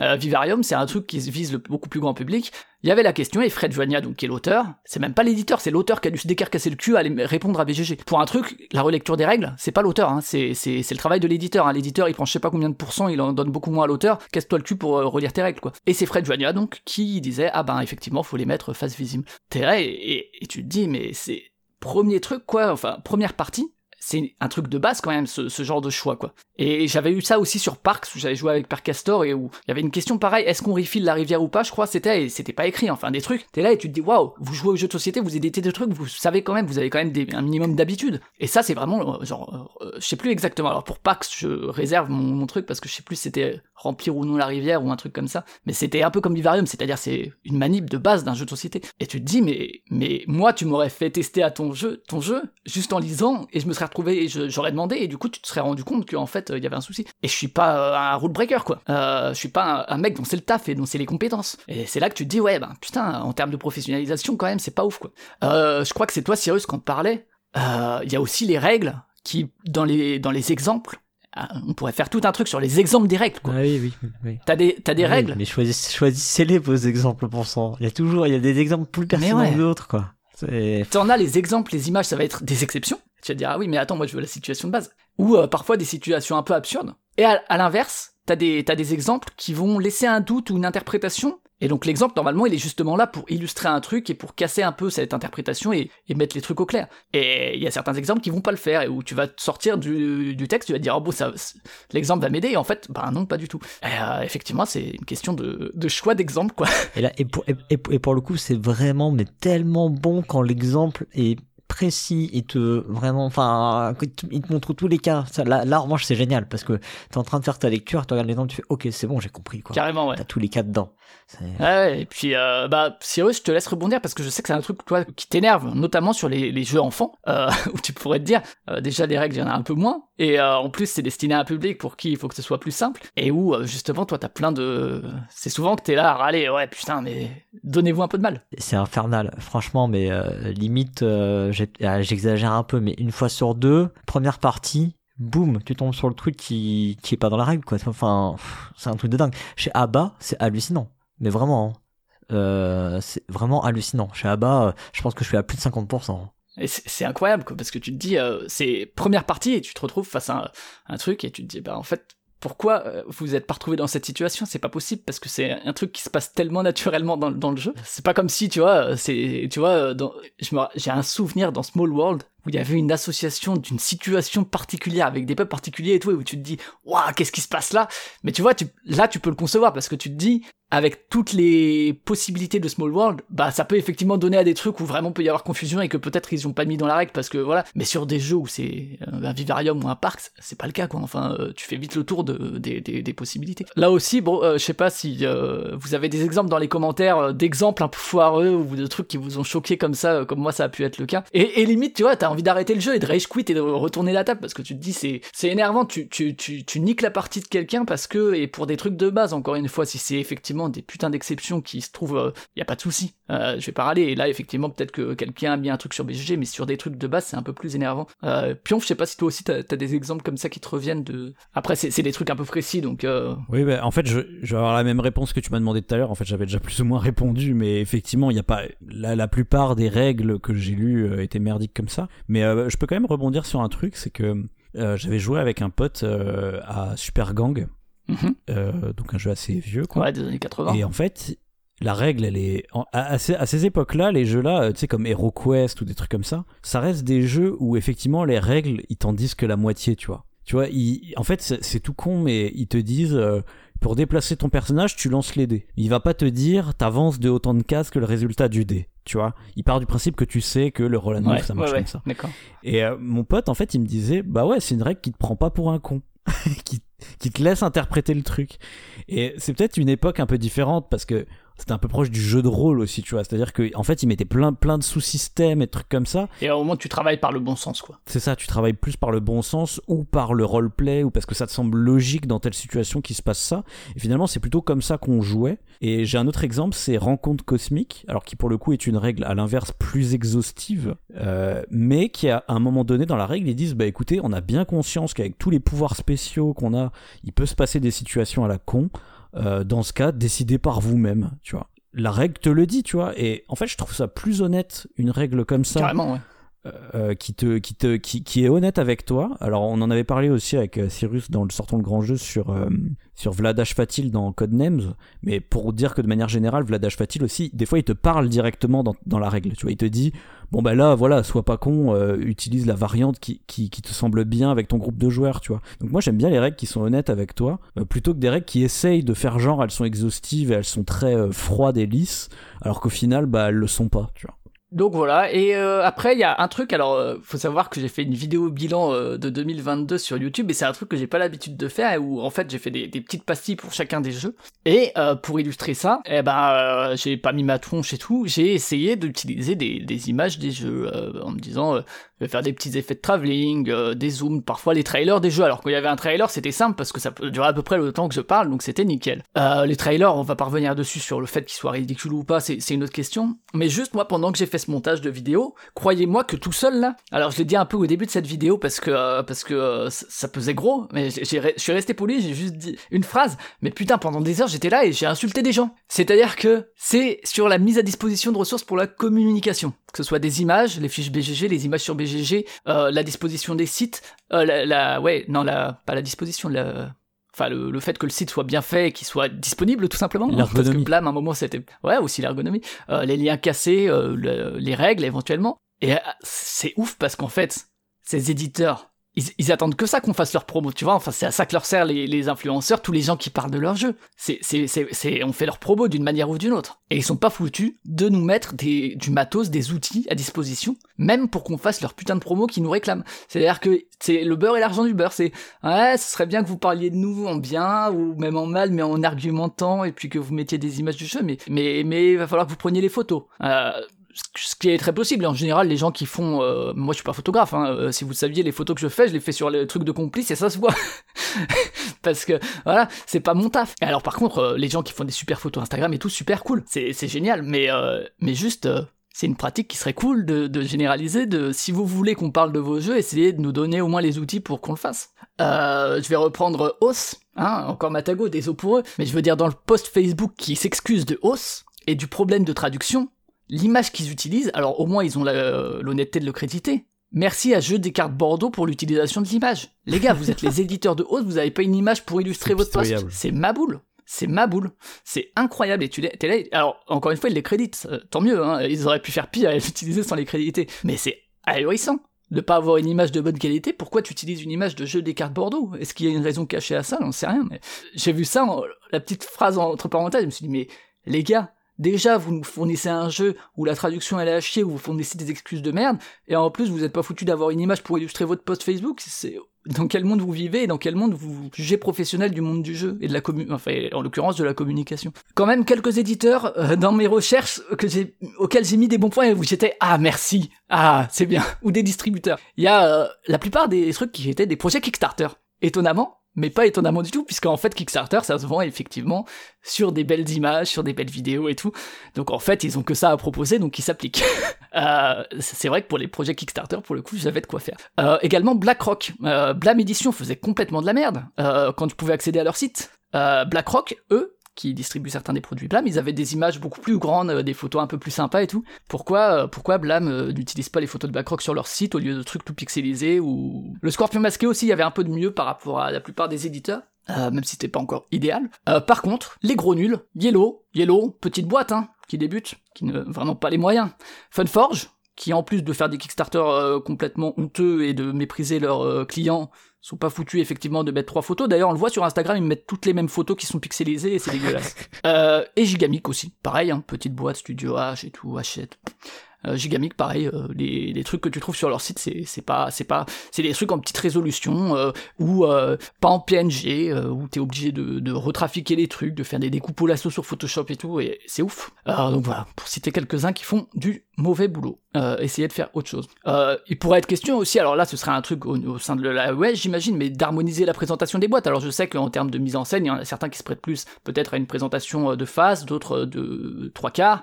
peut-être aussi harmoniser le fait qu'il y a un PNG disponible sur votre site, parce qu'en termes de communication, c'est plus simple pour les incruster ailleurs et tout. C'est quand même pas la folie de demander ça, vous avez des fichiers quand vous faites vos impressions. les liens morts, récemment, bah, la bande son de complices, c'est rigolo parce que du coup, il la propose sur le site, ils te mettent un truc téléchargé, ça t'envoie sur une erreur, bah va la télécharger. Alors je sais que la plupart des gens vont l'écouter directement sur le smartphone, mais à ce moment-là, tu mets pas un bouton télécharger. Je parlais de blâme et des sites euh, qui n'étaient pas fonctionnels à certains moments, ils sont revenus, mais c'était pas annoncé. On râle souvent BGG, Board Game Geek. C'est un peu la première base de données au monde, en termes de jeux de société, hein, on peut le dire. À quel moment, même, pour le coup, même un petit éditeur, en vrai, même un auteur, son proto, à quel moment tu ne rentres pas ton jeu sur la plus grosse base de données au monde? Et c'est pas c'est pas un cas euh, isolé, c'est régulier. Alors les plus gros, effectivement, en général, c'est le cas, mais pas toujours. Les descriptions, j'ai dû en rentrer la dernière fois, et obligé de mettre description de l'éditeur. T'as juste envie de leur dire, l'éditeur n'a pas fait son taf de mettre son jeu dessus, alors je suis obligé de le mettre et de mettre une description à la con. C'est ouf. Eh, le pire, c'est avant des gros salons comme Essen. Au-delà de la qualité des descriptions, je veux dire, s'ils veulent mettre le matériel, qu'ils mettent le matériel, je m'en fous. Euh, c'est un problème de professionnalisme aussi et de comment atteindre ton public. Mais là, il y, y, a même pas de description. Les versions des jeux. Alors Matago là-dessus, nickel, à chaque fois qu'il y a un, nouveau Button Shy, là il y est tout de suite. Mais là, cette dernière année, combien de fois j'ai dû rajouter la version française, acheter un truc, enfin, et, c'est trois clics. Et en, vrai, peut-être que ça devrait même pas être accessible à la communauté, tu vois, parce qu'en plus, ça se base sur une espèce de monétisation de ce genre de pratique et tout, ce qui est, rigolo au sein de Board Game Geek, tu vois, et puis c'est globalement un site communautaire. Mais limite, faudrait que ce soit juste les éditeurs qui puissent les rajouter, et que s'ils le font pas, ben tant pis pour eux. Euh, les images, bah, on retrouve le problème que j'ai dit plus tôt euh, sur leur site, mais la plupart des images, euh, ben déjà il faudrait qu'il y ait une catégorie spéciale proposée par l'éditeur. mais ça c'est plus un problème de BGG que de l'éditeur. Mais là aussi, enfin, complice encore une fois, t'as trop T'as, quasiment aucune image sur, euh, sur BGG. T'en as pas beaucoup plus sur le site cependant. Mais bon. Et alors, et puis après la qualité des photos. Alors photographe est un métier. Il faut peut-être effectivement là aussi payer quelqu'un. C'est peut-être pas accessible à toutes les boîtes d'édition. Mais les plus belles photos, bon après ça c'est, relativement normal entre guillemets. Mais les plus belles photos sont pas celles des éditeurs. Et moi je me faisais chier effectivement à prendre des trucs libres de droit et si possible des éditeurs pour éviter d'utiliser justement le travail des autres. Et ben et ben et ben j'ai galéré de ouf quoi. Et euh, après il y a, tout ce qui est euh, pour le jeu vidéo. Il y a IGDB, Internet Game Database, IMDB le cinéma. Alors je crois que c'est des sites, si je dis pas de conneries, mais qui sont communautaires, euh, mais dont beaucoup de choses sont basées sur les, les kits des éditeurs et développeurs dans le jeu vidéo. Et donc, si tu tapes le nom du jeu IGDB ou press kit, ça t'emmène sur cette page, t'as trailer, t'as les images, t'as les logos, t'as euh, plein d'informations en plus sur qui a édité et tout. Euh, c'est vaguement BGG, et le nombre d'éditeurs qui n'ont pas des press kits, alors qu'encore une fois, c'est les premiers à demander qu'on couvre leur jeu, c'est ouf. Je crois que le Scorpion masqué en a par exemple, euh, vraiment un truc qui s'appelle Presque, et qui est accessible en fait. Alors peut-être que si tu envoies des mails et tout, ouais, mais t'es un petit influenceur, euh, les éditeurs sont les premiers à se plaindre d'être sur sur euh, comment dire sur euh, mené par les demandes de boîtes et tout. Sollicité euh, bah en fait mettez des choses à disposition pour qu'on puisse parler de vos jeux à ce moment-là et les, les press kits ça, en fait partie. Press kit c'est un fichier rare paf tu mets les images en haute définition tu mets la boîte tu mets des illustrations du truc en jeu. Si t'as un trailer tu peux le mettre avec. Euh, tu mets le logo de ta boîte tu mets le logo de ton jeu éventuellement ce genre de truc éventuellement une biographie de l'éditeur de l'auteur que sais-je. Mais mais c'est c'est trop cool ça quand tu pour la préparation des jeux du mois par exemple nous chez Proxy Jeux ou pour sortons le grand bon sortons le grand jeu c'est un peu différent, mais pour les jeux du mois, putain, ça, faciliterait la vie de ouf. Donc voilà, euh, là-dessus, ouais, moi je sais que je me suis arraché les cheveux et je me suis énervé plusieurs fois quand je faisais mon montage. Donc je voulais vous le partager. Et en dernier, mais on en a déjà parlé plein de fois dans Proxy Jeux, donc je vais pas forcément m'étendre, mais en termes de professionnalisme, il y a la gestion de la relation au monde de l'influence et de la critique, qui est là encore, euh, bon, je vais pas m'étendre parce qu'on en a parlé plein de fois, mais où le, milieu du jeu de société euh, est absolument pas euh, professionnel et est absolument gros bébé, disons. alors je sais que c'est un plus petit milieu que dans le jeu vidéo ou le cinéma, je sais que ça a peut-être plus d'impact sur les ventes que justement dans le cinéma ou le jeu vidéo, le fait qu'on détruise un jeu ou que au contraire on l'encense. Alors peut-être plutôt chez Dice Tower et tout, on me disait effectivement en France, bon, il y a quelques influenceurs, mais c'est pas au niveau d'un Dice Tower par exemple. Et euh, bon, t'inquiète, ça les empêche pas de se faire insulter par les éditeurs. Hein. Ouais, oui, je m'en doute, mais je, suis pas un grand consommateur de Dice Tower. Je, parlais des, francophones, hein, excuse-moi. Ah d'accord, ok. Mais euh, t'as lâché ton œuvre, et ben en fait l'œuvre n'appartient plus à ses créateurs créatrices.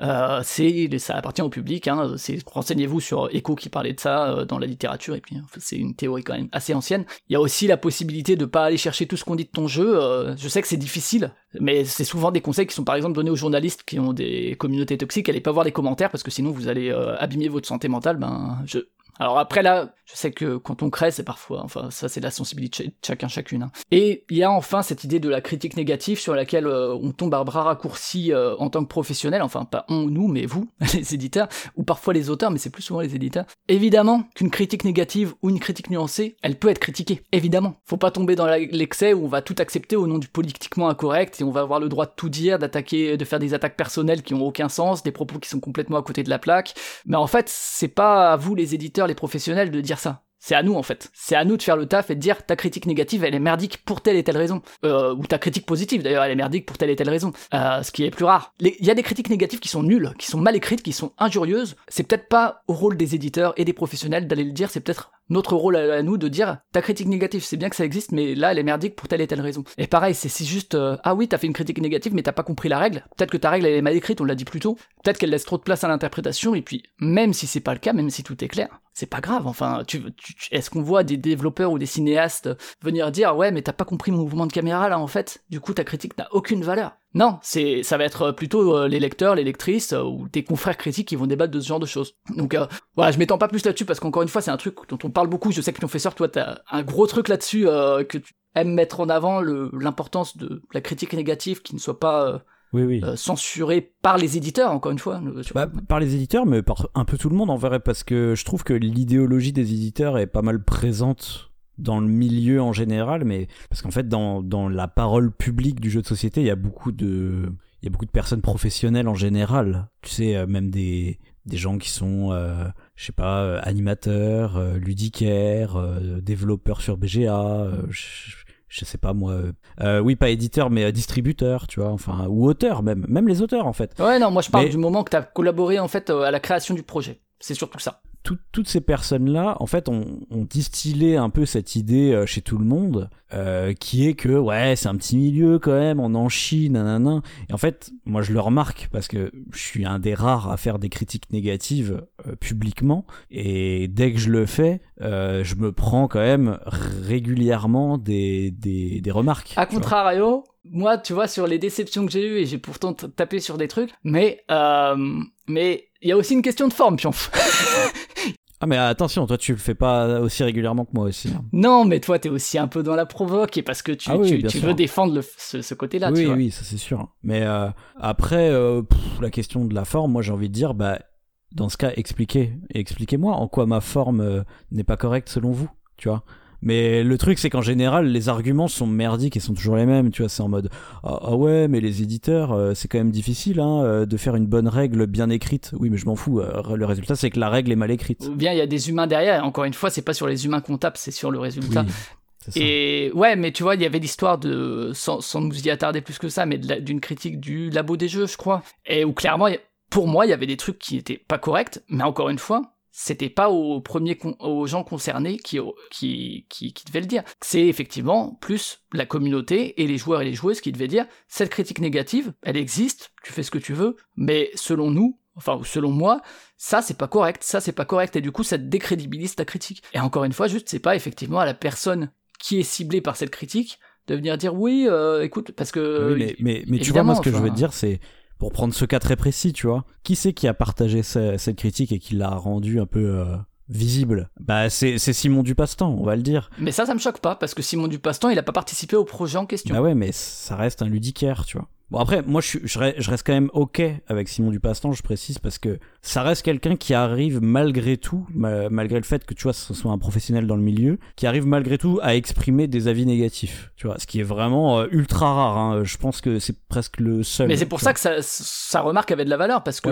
justement, ce qu'il faisait, c'est pas le fait que ce soit négatif, c'est la forme que prenait cette critique négative. Et pour moi, après. Euh, les commentaires, c'est qui euh, ça, ça, va être euh, ah oui. mais ça c'est d'autres personnes qui sont des. Enfin, tu, tu vois, le problème, c'est que ça, ça, reste la grosse majorité qui s'exprime.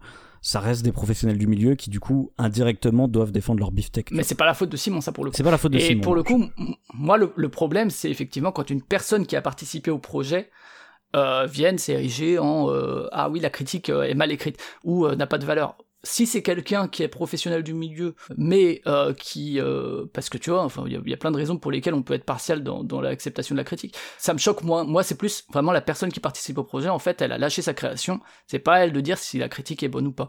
C'est plus effectivement à toutes les autres personnes Euh, et, c'est notre taf aussi de le faire. C'est clair que c'est pas parce qu'une critique, euh, on veut qu'il y ait des critiques négatives qu'il faut tout accepter de ce côté-là. Mais bon, comme dit, on, s'étale un petit peu sur un autre truc. Je sais pas si Cyrus, toi, tu veux rebondir sur ce, point-là, mais. Non, mais écoute, je trouve que tu as été plutôt exhaustif sur le sujet.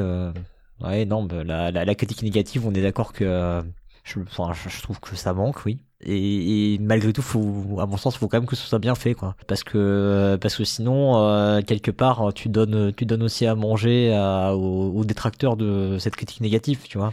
Donc, euh, c'est, c'est, c'est Moi, je trouve que c'est quand même dommage quand c'est, euh, quand c'est maladroitement fait. Euh, du coup, dans les commentaires, je vous invite soit à rebondir sur les trucs que j'ai soulevés, qui nuancent un peu le côté nous sommes dans un marché professionnel, ou bien si vous voyez d'autres absurdités éditoriales qui parfois vous font lever un sourcil ou vous sautez au plafond, euh, des trucs qui vous semblent un peu inadmissibles dans un, dans un milieu qui justement se dit professionnel, n'hésitez pas à le dire. J'en ai terminé, et on va continuer sur les mensonges avec la chronique de Cyrus. Eh bien moi je vais vous parler de ces mensonges qu'on lit sur nos boîtes de jeux.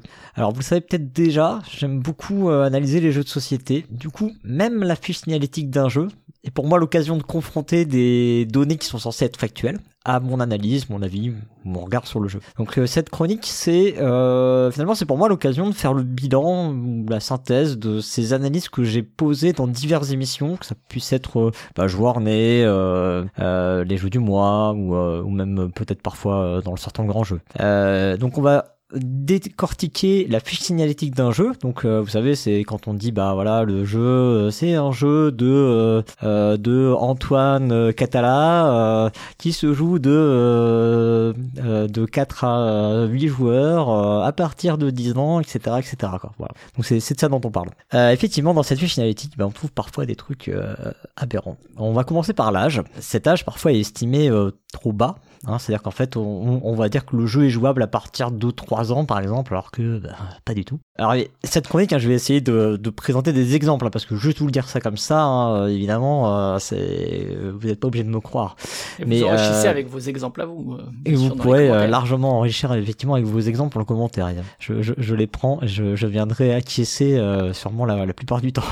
récemment, Arsène Lupin, qui est un jeu, alors je crois que c'est Arsène Lupin et là, je suis plein de notes d'argent euh, j'ai pas noté le nom complet. Ils auraient dû l'appeler Arsène Loupé, c'est ça C'est un jeu qui est sorti chez Gigamic il y a pas très très longtemps. Euh, c'est un jeu qui a été, qui était présenté à la base à partir de 6 ans. Euh, c'est un jeu qui vient de chez Lifestyle Board Game, donc un éditeur à la base de russe, qui est repris chez Gigamic. Et on l'avait essayé à Cannes l'année dernière. Et honnêtement, quand j'ai joué, je fais mais juste c'est pas possible sinon je suis allé leur dire ils m'ont dit oui oui effectivement on a remarqué aussi que 6 ans c'était c'était c'était juste euh, on, on, va le passer à 7 ans mais sauf qu'en fait, même à 7 ans, hein, je vous assure, je suis même pas sûr qu'à 8 ans ce soit vraiment bien jouable. Sauf que t'es pas t'es pas un retour isolé sur ce jeu. Ah non non non, non. Eh ben, j'ai pris volontairement un exemple pour le coup euh, sur lequel euh, il y a eu il y a eu croisement hein, et euh, même l'éditeur avait compris eux-mêmes que c'était pas c'était pas bon. Mais quand je vois aujourd'hui qu'il est encore affiché 7 ans, franchement c'est c'est vraiment très très chaud. C'est de la c'est de la logique de déduction mais complètement tordue. dans le genre, j'avais essayé chez Loki Monsieur Carrousel. Euh, donné à partir de 4 ans. Et là, je vous assure, mais même moi j'ai eu du mal devant le l'enchaînement dans les règles. C'est-à-dire qu'en fait, t'as as des cas à chaque phase de jeu. S'il se passe ci, tu fais ça. S'il se passe ça, tu fais ci, tu vois. Et après, alors si t'es dans le cas du coup euh, 2 là que je viens de citer, et eh ben alors euh, si ça fait ça, après ça fait ça, 4 ans. Et il y a, y a trois phases comme ça. Hein. 4 ans. Jamais de la life, vos, enfants ils jouent tout seuls. Hein. C'est pas possible. C'est vraiment vraiment pas.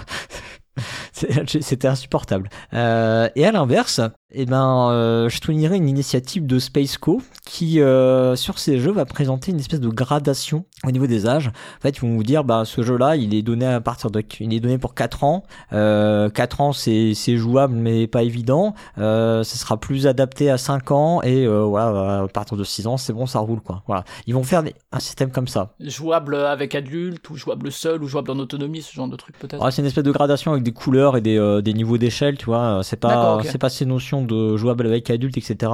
Euh, je suis pas sûr que ce soit détaillé effectivement dans, dans les termes que tu cites. Dans l'autre, à l'autre bout du spectre d'âge, alors oui, alors j'ai exclu volontairement de, de, de, ma chronique les jeux qui sont en dessous de 3 ans. Hein. Euh, parce que bah, en dessous de 3 ans, normalement, c'est pas le jeu de règles. Il y a, y a, des exceptions. Il y a Abba qui fait des jeux comme ça, euh, qui fait des jeux à partir de 2 ans.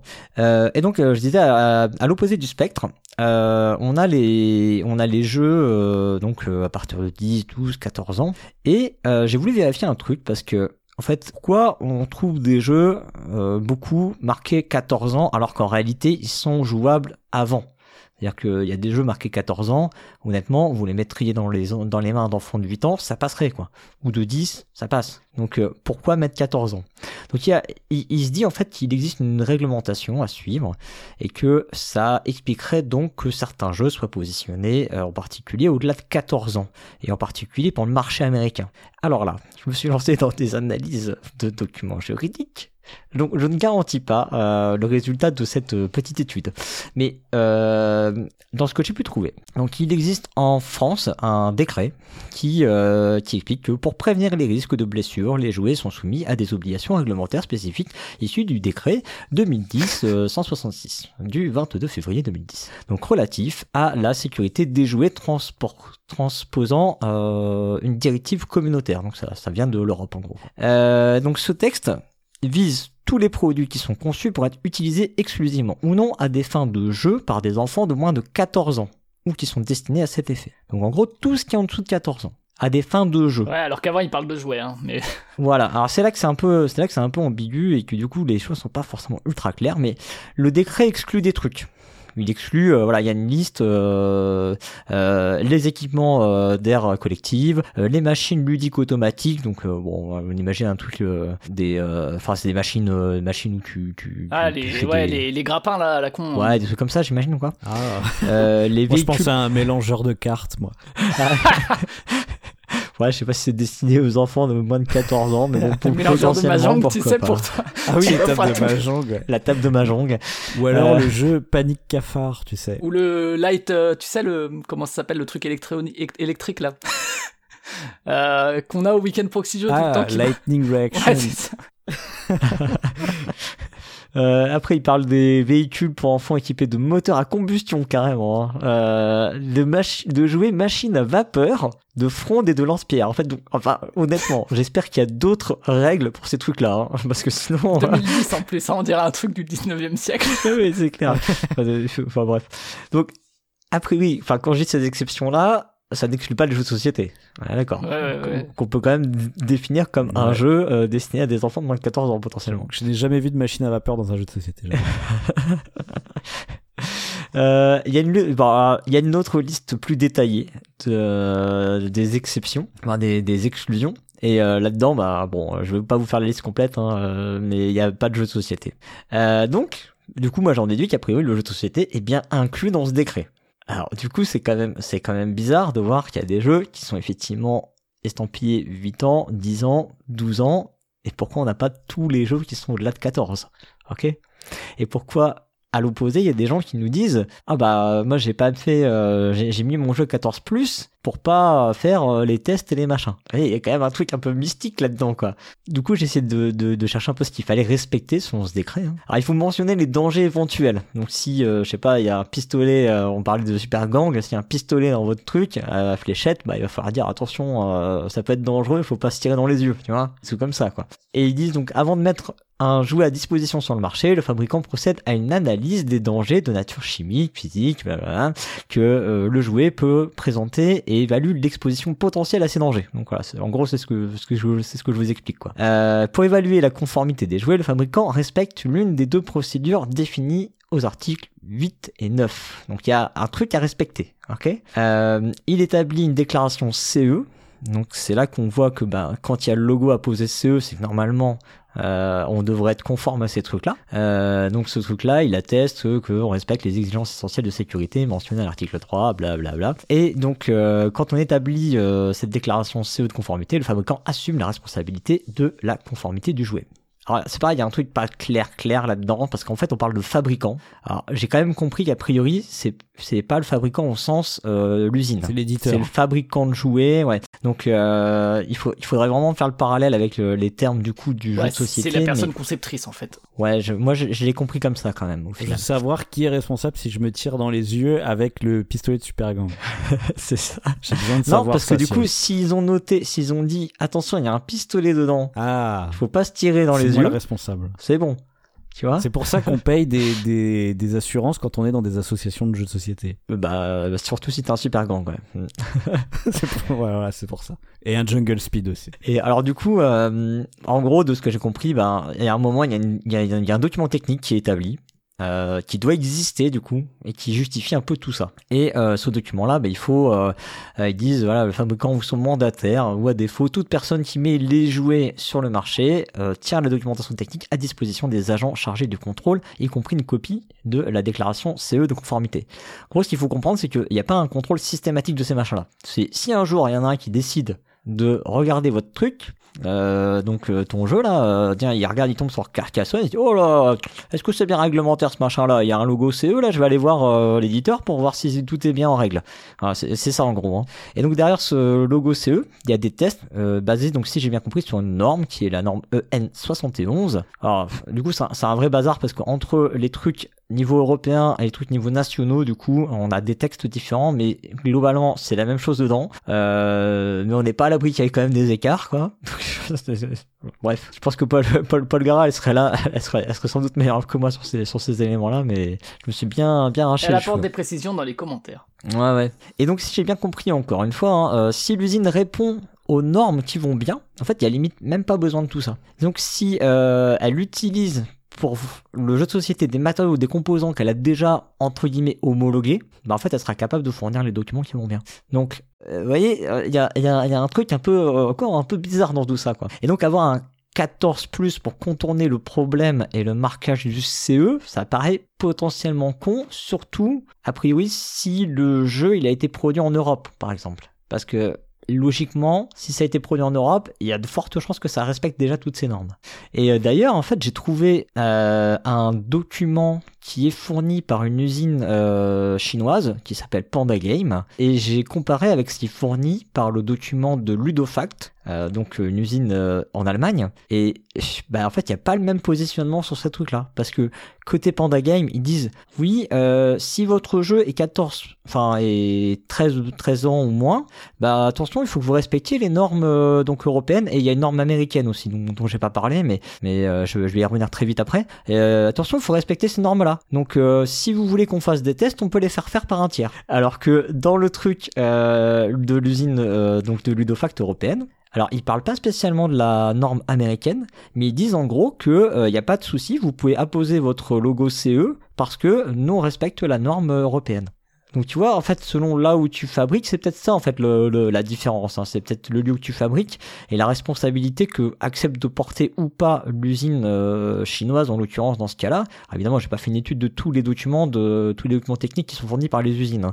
J'en ai, vraiment pris deux au pif. Enfin, j'ai choisi en Europe parce que je savais que Ludofact ça existait. Je- J'en ai cherché d'autres, mais j'en ai, je les ai pas trouvés. Et euh, je voulais vraiment comparer avec Ludofact qui a si tu veux, un espèce de, une espèce d'aura de, de qualité, tu vois. Donc, euh, et effectivement, je note une différence. Alors que pourtant, je suis à peu près sûr que même les usines chinoises, elles utilisent des composants qu'elles pourraient avoir euh, euh, homolo- enfin je pense pas que ce soit le bon terme mais homologué on va dire quoi euh, rendu conforme en tout cas à ces normes là quoi mais il y a, y a clairement un positionnement différent un affichage différent après je ne sais pas si dans la pratique elles elles conduisent cet affichage ou pas quoi. Donc euh, en parallèle, il y a la norme américaine euh, qui est la norme STMF 963. Donc s'il y a des éditeurs qui nous écoutent, ils doivent être euh, ils doivent être aux anges là. Alors j'ai regardé de loin, hein, j'avoue, hein, mais globalement j'ai quand même retrouvé les mêmes trucs. hein. Alors peut-être que euh, en allant dans les détails techniques, parce que je vous raconte pas, il y a une liste de composants chimiques, euh, une liste de, de trucs, euh, de tests de résistance, blablabla. Si on regarde les paramètres, peut-être qu'il y a des différences, mais on voit que globalement on retrouve les mêmes points. Donc euh, je enfin je serais pas étonné qu'il n'y ait pas des gros gros écarts quoi. Et que donc passer euh, de, de, de des tests d'une norme à l'autre, ça doit pas non plus être un, un coût énorme. Je pense que c'est surtout quelque part euh, la problématique c'est l'analyse de ces trucs là quoi. C'est-à-dire que il y a assez, il y a sûrement peu d'organismes en France, enfin en France, en Europe qui testent sur les normes américaines par exemple. Vous voyez? Parce que c'est pas le territoire américain. Donc on est sûrement plutôt sur des problématiques comme ça, quoi. Donc voilà, donc euh, j'ai essayé de. Pour le coup, si des, des, professionnels nous écoutent et qu'ils ont des réponses à tout ça, vous pouvez nous les mettre parce que vous avez peut-être des réponses. ouais. En fait, le truc, c'est que quand je lis tout ça et que je regarde tout ça, je me, je me demande à quel point les gens ont des vraies réponses, tu vois, parce que je suis. Est-ce qu'il y a un juriste qui est passé par là C'est du bouche à oreille ou quoi et, et, et ouais, c'est ça. Ça sent un peu le bouche à oreille et le bon, ok, ne prenons pas de risques, on sait jamais hop 14 plus quand il y a pas de, gros enjeux tu fais ça et euh, ça te met un peu à l'abri quoi alors j'ai pas regardé mais ce serait quand même assez drôle de voir s'il y a des jeux qui sont estampillés 14 plus avec le marquage CE parce que du coup euh, si je comprends bien c'est peut-être pas nécessaire mais bon d'accord en tout cas dans les fiches signalétiques euh, ce qu'il faut retenir c'est que ça a de la valeur peut-être que jusqu'à 10 ans quoi. Après au-delà de ça, il y a un peu un peu un truc fourre-tout. J'ai l'impression en tout cas tout ce qui est les jeux disons adulte, même si euh, j'aime pas trop cette catégorisation parce que tu, peux y jouer en ayant 8 ans. Disons que le 14 plus a pas trop de sens en termes de complexité quoi. Pas, pas, toujours en fait, c'est ça le truc, c'est pas, pas toujours. Euh, en revanche, si on trouve du 16 plus ou du 18 plus... sur Alice is Missing par exemple c'est du 16 plus parce que les thématiques sont un peu difficiles. en général ça va être plutôt être sur la thématique et pas sur la complexité du jeu. On trouvera pas des 16 plus ou des 18 plus du fait de la complexité du jeu quoi. On s'arrêtera à 14. Bon voilà donc pour les, la, partie âge qui était un peu technique hein, comme vous pouvez le voir. Euh, je vais parler maintenant de la durée des parties. Alors on a souvent quand même, on va, on va pas se mentir, la durée de partie affichée est souvent trop courte du par rapport à, euh, la vraie durée des parties.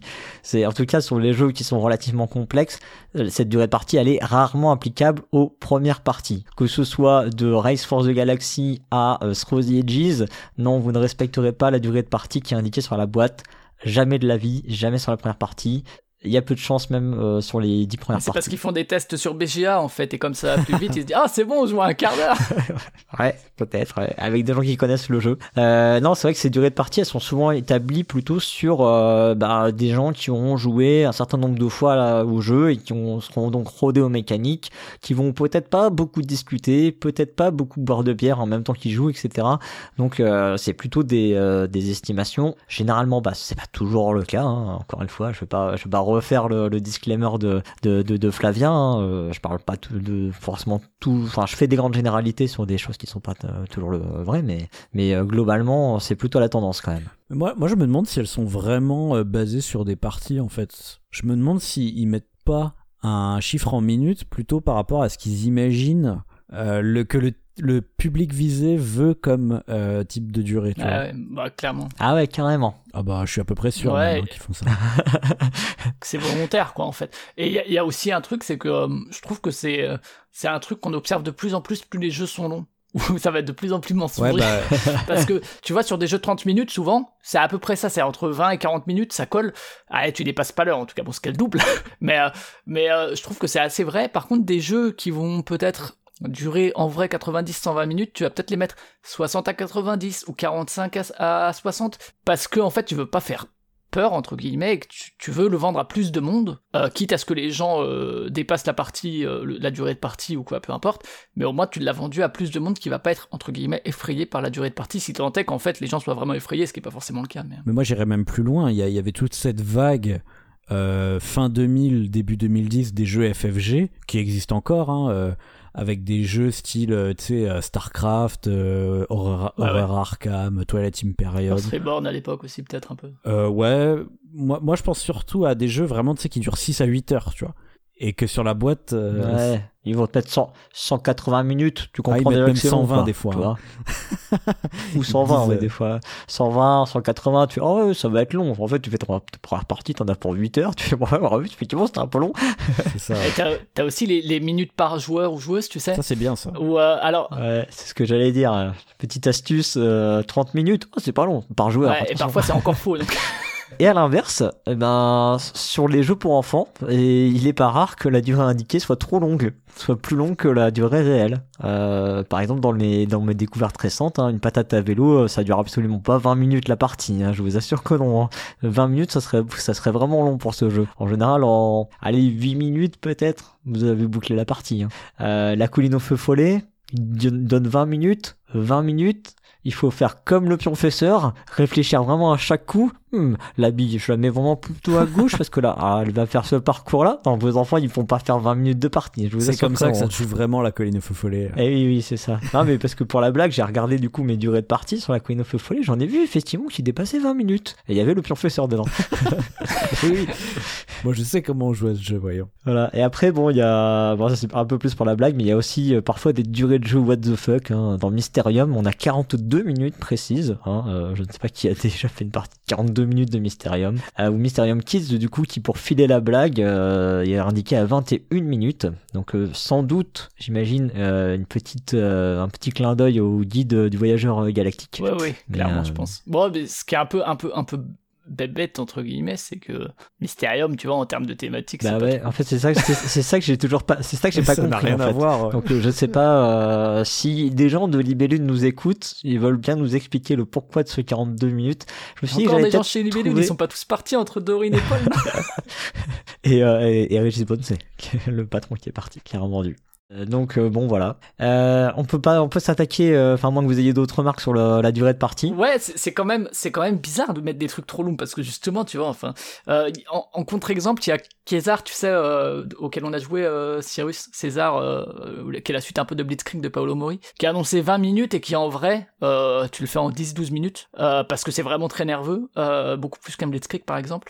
donc il y a quand même quelques contre-exemples comme ça même pour des plus gros jeux, mais c'est vrai que autant je comprends le mensonge éditorial de raccourcir ce qui est affiché sur la boîte parce que tu veux autant dans l'autre sens je vois pas l'intérêt quoi parce que justement c'est un peu un peu étrange quoi. Bah dans, dans le dans l'autre sens euh, enfin pardon mais dans l'autre sens du coup pour si c'est pour des jeux enfants ça me semble logique de dire ah ben regardez ça va occuper vos enfants pendant longtemps. Ah oui d'accord dans ce sens là oui.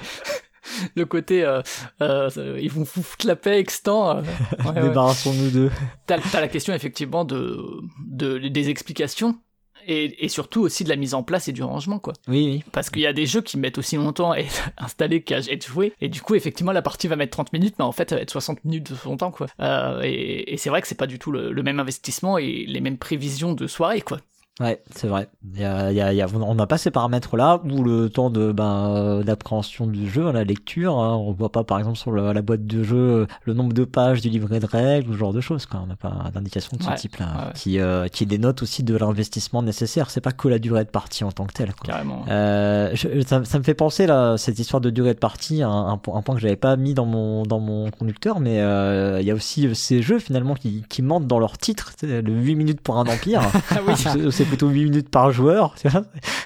ça aurait dû être 8 minutes par joueur pour un empire, ça aurait été très drôle. Alors qu'il y, en a qui réussissent quand même, hein, parce que je crois que c'est quoi Il y a, il y a 5 minutes dungeon par exemple, où bah, c'est en temps, en temps réel, donc du coup c'est censé être vraiment 5 minutes. Bon, sauf que là encore, hein, il faut préparer des trucs. 100 ans de solitude, c'était. Euh...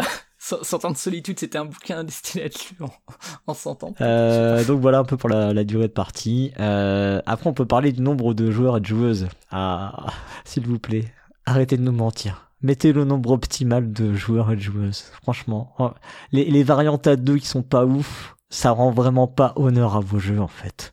Hein, tout le monde se rappelle de la variante de Seven Wonders. Ah, j'ai entendu de rares personnes parfois dire Ah, mais moi j'aimais bien la variante à deux de Seven Wonders. Ça, moi je trouve que ça, ça rend pas service au jeu quand même, globalement. Hein. Bah, ça rend peut-être service à ses ventes, parce que du coup les gens l'achètent pour deux. Bah, mais pour l'image que tu as euh, derrière, euh, c'est pas ouf. C'est pour ça que je pense que tu vois, ils manipulent les gens aussi sur la durée de partie, parce qu'en fait, s'ils font ça sur le nombre de joueurs, c'est pour la même raison. C'est pour se dire ah ben si on met un nombre de joueurs euh, plus large, il y aura plus de gens qui vont l'acheter. Donc je pense que tu vois, ils réfléchissent plus par rapport à un public que par rapport à la vraie réalité du jeu. Ouais, et puis ces dernières années, il y a le mode solo évidemment qui ouais, aussi, ouais qui se généralise, ou parfois bah, on, embauche David Turksy pour qu'il fasse un mode solo. c'est Je dis lui parce que c'est vraiment le mec qui est là tout le temps. Euh, mais euh, voilà, ou, parfois vraiment le mode solo c'est nul. Et parfois tu te dis, bon, franchement, votre jeu il est tellement sans interaction que vous auriez pu mettre un mode solo parce que c'est pareil. ça arrive aussi. pour le coup. Des fois, euh, moi, il y, a- il y a plein de jeux où je me suis dit, mais pourquoi vous avez pas mis un mode solo? Il suffisait de. Vous changez rien dans les règles et ça marchait. Et ouais, ouais, euh, c'est c'est vrai que c'est agaçant euh, ce, ce genre Alors de sur le coup des, des variantes, je trouve qu'il y a, il y a des bonnes pratiques, c'est de, ben ok, c'est t'affiches ton jeu 3-4 joueurs par exemple, avec une variante de joueurs. Au moins là tu dis que c'est une variante, donc tu, Oui, tu ouais. sais que tu vas pas jouer de la même façon à deux joueurs. Et là au moins je trouve que c'est, c'est un peu plus honnête quand même. Ouais, ouais. Moi j'aimais bien, j'aimais bien la boîte de Villainous où ils écrivaient optimal à deux joueurs. Je suis pas d'accord, je suis pas d'accord avec ça, mais Ouais, euh, bon, après, au moins, au moins ils, ils essayent d'apporter quelque chose. Alors après c'est vrai que c'est pas forcément, c'est vrai que c'est une, il y a une question de sensibilité derrière ça.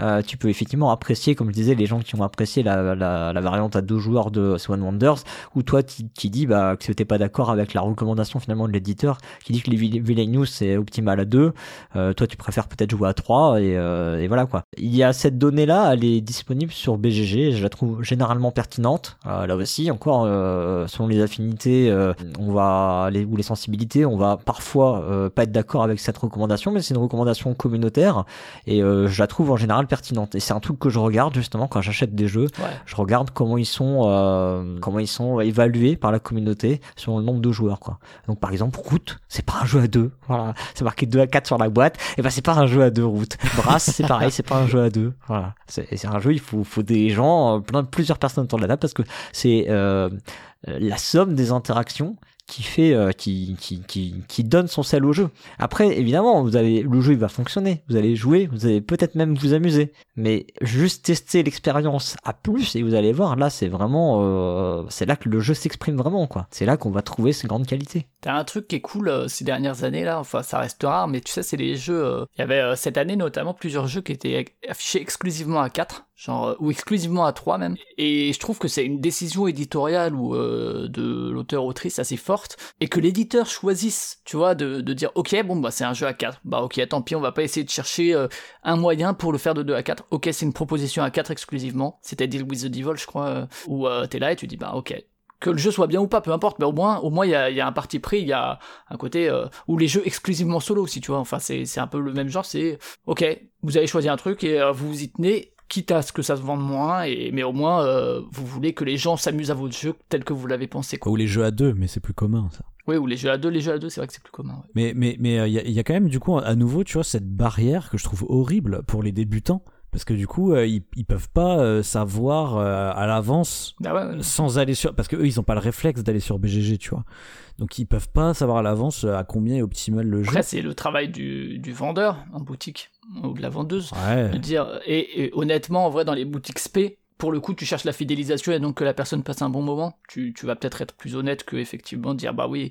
Enfin moi je sais que Seven Wonders les, clairement les gens préféraient conseiller un autre jeu si tu arrivais et que tu disais que tu voulais jouer à deux quoi. En tout cas, si je peux faire un parallèle aussi avec la durée de partie, ce qui est assez ennuyeux du coup sur BGG, c'est que euh, la communauté peut voter sur le nombre de joueurs, peut voter sur l'âge minimum. euh, en fait, ils peuvent changer cette valeur euh, sur la complexité, mais ils peuvent pas voter sur la durée de partie. Ah oui c'est vrai.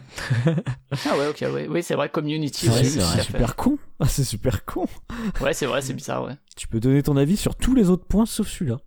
Euh, et donc, euh, pour en finir avec le nombre de joueurs et de joueuses, alors il y a, aussi euh, des, des jeux qui proposent des expériences à beaucoup, parce que là j'ai surtout parlé de, de quand on diminue le nombre de joueurs, mais Eclipse à 9, c'est quand même pas hyper recommandé quoi. Euh, et là, j'ai vu récemment, en fait, pour Wingspan, avec la, la dernière extension qui est sortie, on est censé pouvoir jouer à 7, avec justement le système qui avait été mis en place dans Eclipse. tu fais plus ou moins deux parties à deux côtés avec un truc qui les rassemble je crois ou une connerie comme ça Ouais, un truc dans le style. ouais. Et, et du coup, ouais, c'est sûrement pas ultra recommandable, quoi. Pour se faire un trip une fois dans l'année, peut-être, mais c'est sûrement pas la configuration à laquelle. euh, Bah après, là, là, c'est clairement une démarche éditoriale de dire ok, c'est Wingspan à 2 avec des modifications, mais vous pouvez aussi le rajouter à Wingspan pour jouer à 6. Là, au moins, c'est vrai. Enfin, c'est vrai que c'est quand même, voilà, c'est pas marqué sur la boîte de 2 à 7 joueurs. quoi. C'est quand même là, dans ces deux exemples-là, c'est quand même bien identifié comme euh, des variantes. Donc, euh, mais bon, je trouvais, je trouvais les exemples euh, intéressants. Euh, voilà, donc euh, et dans le milieu, euh, dans le milieu des passionnés, je veux dire, on a tellement de jeux chez nous que, enfin, c'est absolument pas un problème à mon sens de dire ça, c'est un jeu à 3, ça, c'est un jeu à 4, ça, c'est voilà. Limite, ça nous aiderait à choisir le jeu auquel on va jouer demain soir. Ouais. Hein? Voilà, donc euh, recommandation, allez sur BGG hein, si vous saviez pas euh, les, les, les, recommandations de, de config de, de, nombre de joueurs euh, sont très intéressantes. On va passer maintenant au lieu de fabrication, qui euh, alors déjà, bah, en fait en vrai ça devrait s'appeler le lieu d'assemblage, hein, parce que euh, ça c'est le premier point c'est que euh, contrairement à ce qu'on peut croire, euh, c'est pas forcément le lieu dans lequel tout a été fabriqué. C'est les bonnes petites stratégies des, des constructeurs automobiles pour dire euh, c'est du, made in France alors qu'en fait euh, tout vient de partout et en fait c'est juste assemblé en France voilà. Ah oui bah tout vient de Chine en fait. c'est ça ouais. Donc là, euh, là-dessus, hein, j'ai bien, j'ai bien vérifié. Hein, on a un article du Code des douanes qui dit euh, les marchandises dans la dans la production de laquelle interviennent plusieurs pays ou territoires sont considérées comme originaires de celui où elles ont subi leur dernière transformation ou ouvraison substantielle économiquement justifiée effectuée dans une entreprise équipée à cet effet et ayant abouti à la fabrication d'un produit nouveau ou correspondant à un stade de fabrication important. Bon, bref, on comprend que euh, voilà, il faut qu'il y ait euh, quelque chose quoi. Donc il suffit finalement d'avoir mis en carton, bah on a le packaging et tout ça en plus. C'est une euh, bah, quelque part c'est une transformation économiquement justifiée parce qu'effectivement on peut pas vendre en vrac. Donc quelque part ça suffit en vrai. voilà, pour justifier que le produit puisse être. Euh, que les gens vendent pas les, les, les, objets en vrac, tu sais, euh, les, les, matériels pour jouer. Voilà. C'est pour ça en fait. Mais en vrai, c'est ouf parce que cette phrase, tu vois, on dirait qu'en fait, c'est justement les lobbies qui ont essayé de faire pression pour qu'ils puissent un peu faire ce qu'ils veulent pour que la formulation leur permette une totale liberté. Non, tu crois ça, Flavien? Non. Tu crois, non, que, tu, crois quand même pas que la plupart des, euh, que des règles de loi sont rédigées par des lobbies quand non, même? Non, non, non pas dans notre société française, euh, voyons. Euh, voilà. Euh, Qu'est-ce que je voulais dire d'autre Ah oui, alors la, mention du lieu de fabrication est pas obligatoire en France. Sachez-le. ça, c'est une vraie question que je me posais. Et ça arrive sur certains jeux, c'est pas indiqué. Ben, en fait, il y a pas de souci avec ça. en revanche, si vous la mettez, faut pas vous planter. Parce que là, là, les douanes peuvent vous tomber dessus. Donc, euh, et en particulier, le Made in France, c'est pas mal cadré. En revanche, euh, j'ai regardé.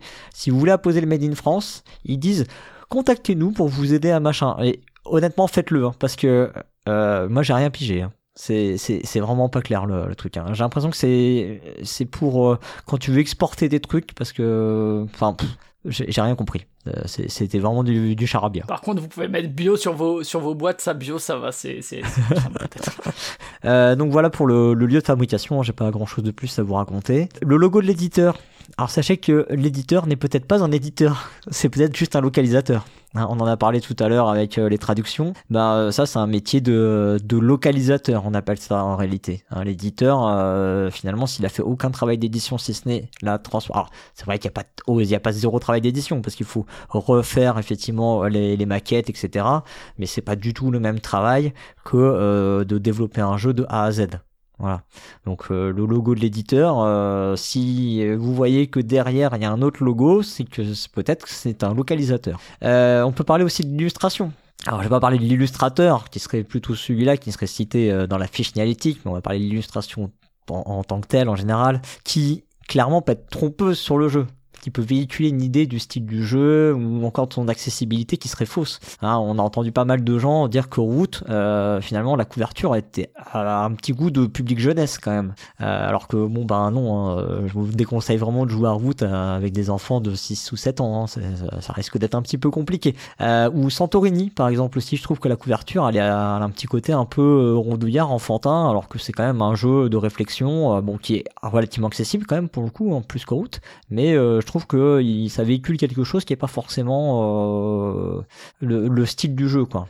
Euh, Dungeon Lord, la couverture de Dungeon Lord, qui met l'accent plutôt sur l'humour de l'univers, et mais qui va pas du tout retranscrire la complexité des mécaniques qui se trouvent dans Dungeon Lord. Pas la complexité, euh... mais l'idée du jeu de Dungeon Keeper un peu. Par contre, c'est quand même, mais effectivement, ça montre pas là à quel point c'est. Ouais, c'est ça. Il y a le, le côté un peu absurde ou un peu burlesque que, que t'as dans le jeu, mais pas le. C'est pas significatif de la complexité euh, du jeu, quoi. Euh, et puis après, on a aussi des, euh, des jeux comme Calico, par exemple, ouais, ouais. qui ont ce côté un peu. tu vois, tu vois la couverture, il y a un chat, c'est mignon. T'as envie de, de te lever, c'est un côté un peu chill, tu vois, tu te dis, ah, ça va être un moment cool. Et en fait, En c'est un vrai casse-tête le jeu, quoi. Moi, je sais que là-dessus, ça m'énerve. C'est c'est un des trucs qui m'énerve le plus parce que j'aime la cohérence et euh, notamment le, le fait de ressentir euh, ce qu'on te promet, tu vois, la question des promesses et des attentes, et que euh, sur du jeu abstrait, type les échecs ou des trucs où vraiment, bah, au moins, au moins, on te, on te promet rien de particulier. Alors que c'est vrai que ces dernières années, alors il y a Feiluti qui a fait un article sur euh, la présence de la nature dans, alors il y a plein de trucs où je suis pas d'accord dessus, mais en tout cas, c'est pas inintéressant sur certains points. Euh, sur son sur son site, vous pouvez aller voir ça. C'est un grand article, très long. Euh, et euh, moi moi moi j'en ai marre. hein. C'est euh, récemment bah tu cites Calico effectivement qui est je pense l'apogée un peu de ce truc là où vraiment t'es t'es là juste pour vendre. Encore une fois, hein, c'est une question de ah bah les chats ça marche, les gens qui aiment les chats bah allons-y. Euh, Il y avait Canvas qui était dans ce sens là aussi où on te promet un peu de la contemplation machin et où en fait t'es Ouais, là où quoi. mets tes trucs les uns par dessus les autres, t'es là à optimiser de ouf. Euh, et tout récemment là de Casper Lab qui est sélectionné pour l'Asdor, alors c'est pas That's Not a Hat mais euh, qui lui est sélectionné pour l'Asdor, mais euh, il y a Gardeners qui est sorti que j'ai joué avec ma compagne. Vous voyez Magic Maze, euh, Mhm. temps réel, coopératif. Magic Maze, c'est pas exactement euh, le jeu le plus le plus chill du monde.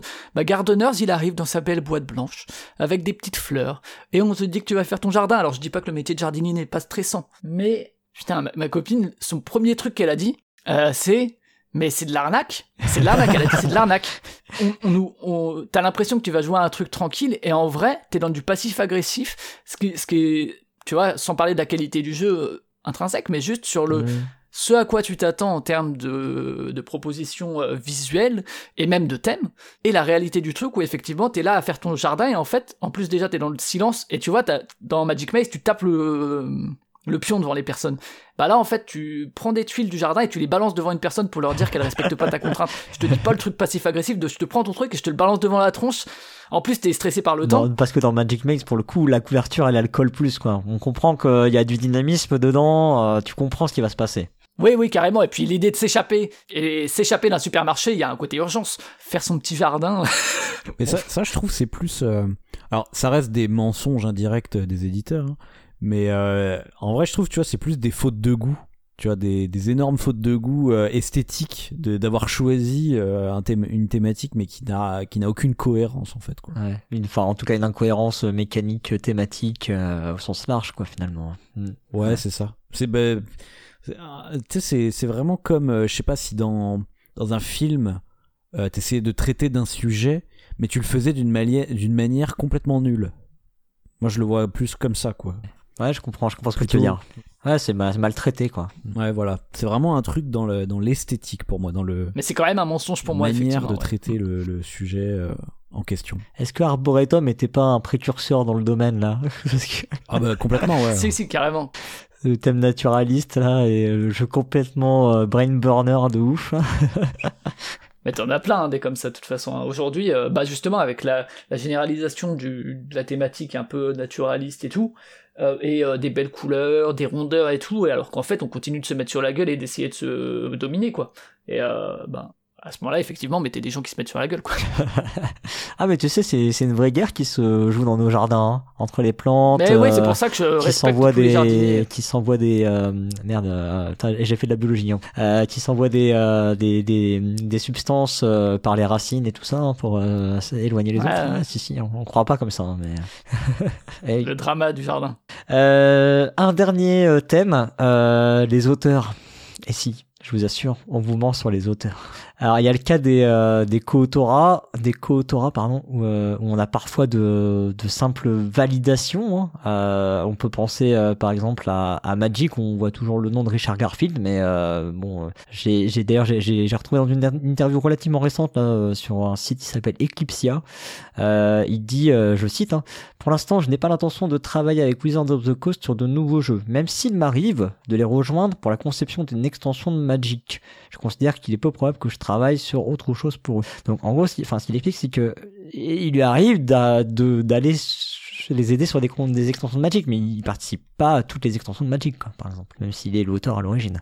On peut aussi se poser la question sur Splendor Duel, par exemple, récemment, euh, sans que je présume que Marc-André n'ait rien foutu, mais euh, mais j'ai quand même l'impression que c'est plus Catala qui a, adapté quoi. Après, pour le coup, bah, qu'on vienne me contredire si on a des sources de l'implication de Marc-André sur le truc. Hein, pour moi, c'est pas la même chose que pour Magic parce que. Oui, oui, c'est pas, pas le même sujet. Voilà, Splendor, c'est une licence qui réexploite, que Magic, c'est vraiment le même jeu qui s'étend. Mais il est possible, et euh, pour le coup, ce serait des questions juridiques, mais que justement, comme tu as la propriété intellectuelle de la licence, il n'est pas impossible qu'il y ait l'obligation de mettre l'auteur de, sur la licence euh, sur le. Sur à on est tombé, on est tombé un peu sur cette discussion avec euh, Paul Gara la dernière fois, euh, justement où, je citais des jeux pour enfants qui ah sur, les juniors et compagnie. Ouais, sur les versions juniors, on retrouvait parfois le nom de l'auteur d'origine et parfois pas. Et voilà. Ça dépendait peut-être des pays, ouais. Ouais, bah ça peut peut-être que ça dépendait des pays. Ouais, c'est ce qu'elle, c'est ce qu'elle le soulignait. bon, après on n'a pas de, on n'a pas de certitude là-dessus. Et mais effectivement, enfin on se doute bien qu'il y a des implications euh, parfois du, de l'auteur d'origine euh, quand il y a une version euh, XY qui est peut-être pas la même que sur le jeu d'origine quoi. honnêtement, sur Stella Dixit Universe, oui, Jean-Louis Roubiera, il est cité, donc peut-être qu'il a travaillé, il a travaillé peut-être sur les images, etc. Mais mais c'est pas lui qui a fait la mécanique. Voilà. Voilà, donc il y a des, des petits mensonges comme ça parfois sur les noms des auteurs. Euh, Sans y a des jeux qui pseudo. Ah oui, et il y a des jeux qui sont réalisés sous pseudonyme. Ça, ça arrive aussi. Alors ça, c'est plus compliqué de les trouver. Alors on sait que Alex Randolph a travaillé en partie comme ça euh, sur une collection de jeux chez Ravensburger. On en avait parlé dans certains grands jeux euh, où on avait parlé de, de Stupide Vautour. Mais euh, il y en a d'autres. Il y en a d'autres. Il y a, a d'autres gens qui utilisent des pseudonymes. Mais euh, voilà, bah, si on les connaît, on peut pas les divulguer et, euh, et sinon on les connaît pas. Euh, et il y a aussi des collectifs parfois qui euh, qui sont derrière certains jeux. Donc euh, là, on sait pas qui vraiment a travaillé dessus. alors il y a des collectifs qui sont connus pour le coup. je pense à Arkitoka qui est un collectif d'auteurs italiens, donc, dans lesquels il y a euh, Flaminia Brasini, euh, Virginio Gigli, euh, Stefano Luperto et Antonio Tinto. Donc là, c'est vraiment un, un quatuor d'auteurs connus, donc qui a travaillé sur Iglesia, Alma Mater et Terramara par exemple, hein, mais, mais d'autres aussi. Il y a la team Kaedama en France, hein, avec Antoine Boza, Corentin Lebras, Ludovic Maublanc et Théo Rivière, qui ont travaillé sur Draftosaurus et La Cour des Miracles, mais je crois que sur ces jeux-là, finalement, il y a alors quatre noms, il me semble, qui est pas le cas sur d'autres jeux qui sont moins connus. Euh, j'ai noté Batman Infiltration qui est sorti il n'y a pas super longtemps et euh, Naruto Ninja Academy qui est sorti aussi il n'y a pas non plus super longtemps. Euh, et puis on a un autre collectif qui est américain si je dis pas de bêtises, Prospero Hall. Alors je crois qu'ils sont dans, un peu partout dans ah, c'est possible. et alors là je m'attendais à trouver par exemple si un quatuor ou un ou un quintet tu vois. mais, Prospero et Hall. ouais. Et ben figurez-vous qu'il y a plus de 30 personnes dans, dans cette société en fait, hein, euh, qui a travaillé entre autres sur Villainous, euh, Kero ou encore les Dents de la Mer. Donc c'est en fait il y a une trentaine de personnes. beaucoup de projets à licence. C'est une vraie, c'est une vraie société en fait pour le coup. C'est un studio finalement qu'on va retrouver. Euh, euh, D'ailleurs en parlant de studio, il y avait aussi c'est quoi l'atelier en France, hein, qui est une, espèce d'excroissance de libellude. Donc ça c'est voilà pour la, la, partie un peu pseudo sens large on va dire. Et après il y a aussi des, des auteurs finalement qui ont bah, dont on ne voit pas le nom sur la boîte de jeu, mais qui ont travaillé sur les jeux en tant que développeurs. Euh, je sais que par exemple Catala a travaillé sur Augustus en tant que développeur. Et d'ailleurs, euh, quand on regarde le jeu, euh, on trouve une petite patte, je trouve, de, Catala dedans. Bah, c'est presque, je dirais. Alors j'exagérerais pas en disant que c'est presque plus un jeu de Catala que de Mori, mais effectivement à l'époque, c'était de sources euh, publiques que euh, c'est lui qui a développé chez Hurricane parce qu'il il travaillait euh, chez Hurricane, je sais pas s'il le fait encore de temps en temps, mais et qu'il avait énormément contribué au développement. Et on a aussi bah, Kaedama hein, que j'avais cité juste avant, la team Kaedama qui travaille, ils citent sur leur site des clients Ankama, Non Panic Game, Holy Grail, Yellow, Lumberjack, Matago, voilà pour les, éditeurs qu'on connaît un peu quoi. voilà et puis on, a aussi euh, Rosenberg qui alors ça c'est un cas un cas à part hein, pour le coup mais euh, Rosenberg chez euh, Feuerland qui est une société qui lui appartient en partie hein, quand même qui appose sur certaines des boîtes un, un, label qui est le Uwe Rosenberg Collection donc c'est des, des jeux qu'il recommande particulièrement bon bah entre autres c'est enfin c'est quand même des jeux qu'il édite c'est quand, même un peu gonflé. C'est propre jeu. Écoute, je recommence, je recommence les jeux. Voilà. après, après je, je doute pas que s'ils les éditent, c'est sûrement qu'ils les aiment bien. Mais bon, voilà, je trouve ça un peu gonflé quand même derrière d'aller foutre euh, un Animac Collection. donc on attend bientôt le, le Flavien Collection, le Professeur Collection, le Cyrus Collection. Moi, c'est sur Super Mega Lucky Box, hein, je vous le dis. Flavien approved. Mais ça, ça montre quand même qu'il y a des noms d'auteurs comme ça qui ont du poids. Et euh, moi, on m'a. Alors, c'est des rumeurs, hein, donc euh, je suis pas très sûr, mais on m'avait dit qu'il y avait même des auteurs qui euh, signaient à la place d'autres sans avoir travaillé sur des jeux juste parce que leur nom euh, faisait plus vendre. Il y a des légendes comme ça sur euh, sur Knizia. Il y a des légendes. On sait pas, on sait, enfin on sait qu'il y a des gens autour de lui, que c'est c'est limite une société en fait hein, aussi. Et du coup, on sait pas toujours à quel point effectivement il est euh, il est à l'origine de, de, de, certains jeux quoi. Et, et, et, sinon sur les pseudonymes, il y a aussi l'histoire de John Borer qui était notamment euh, l'auteur de Chicago Express, mais sur la boîte de Chicago Express, c'est écrit euh, Harry Wu, un truc comme ça. Ah oui. Mm. Mais qui aussi est potentiellement l'auteur de Edge of Steam, on sait pas trop. bah, c'est lui qui est crédité du coup maintenant sur Edge of Steam.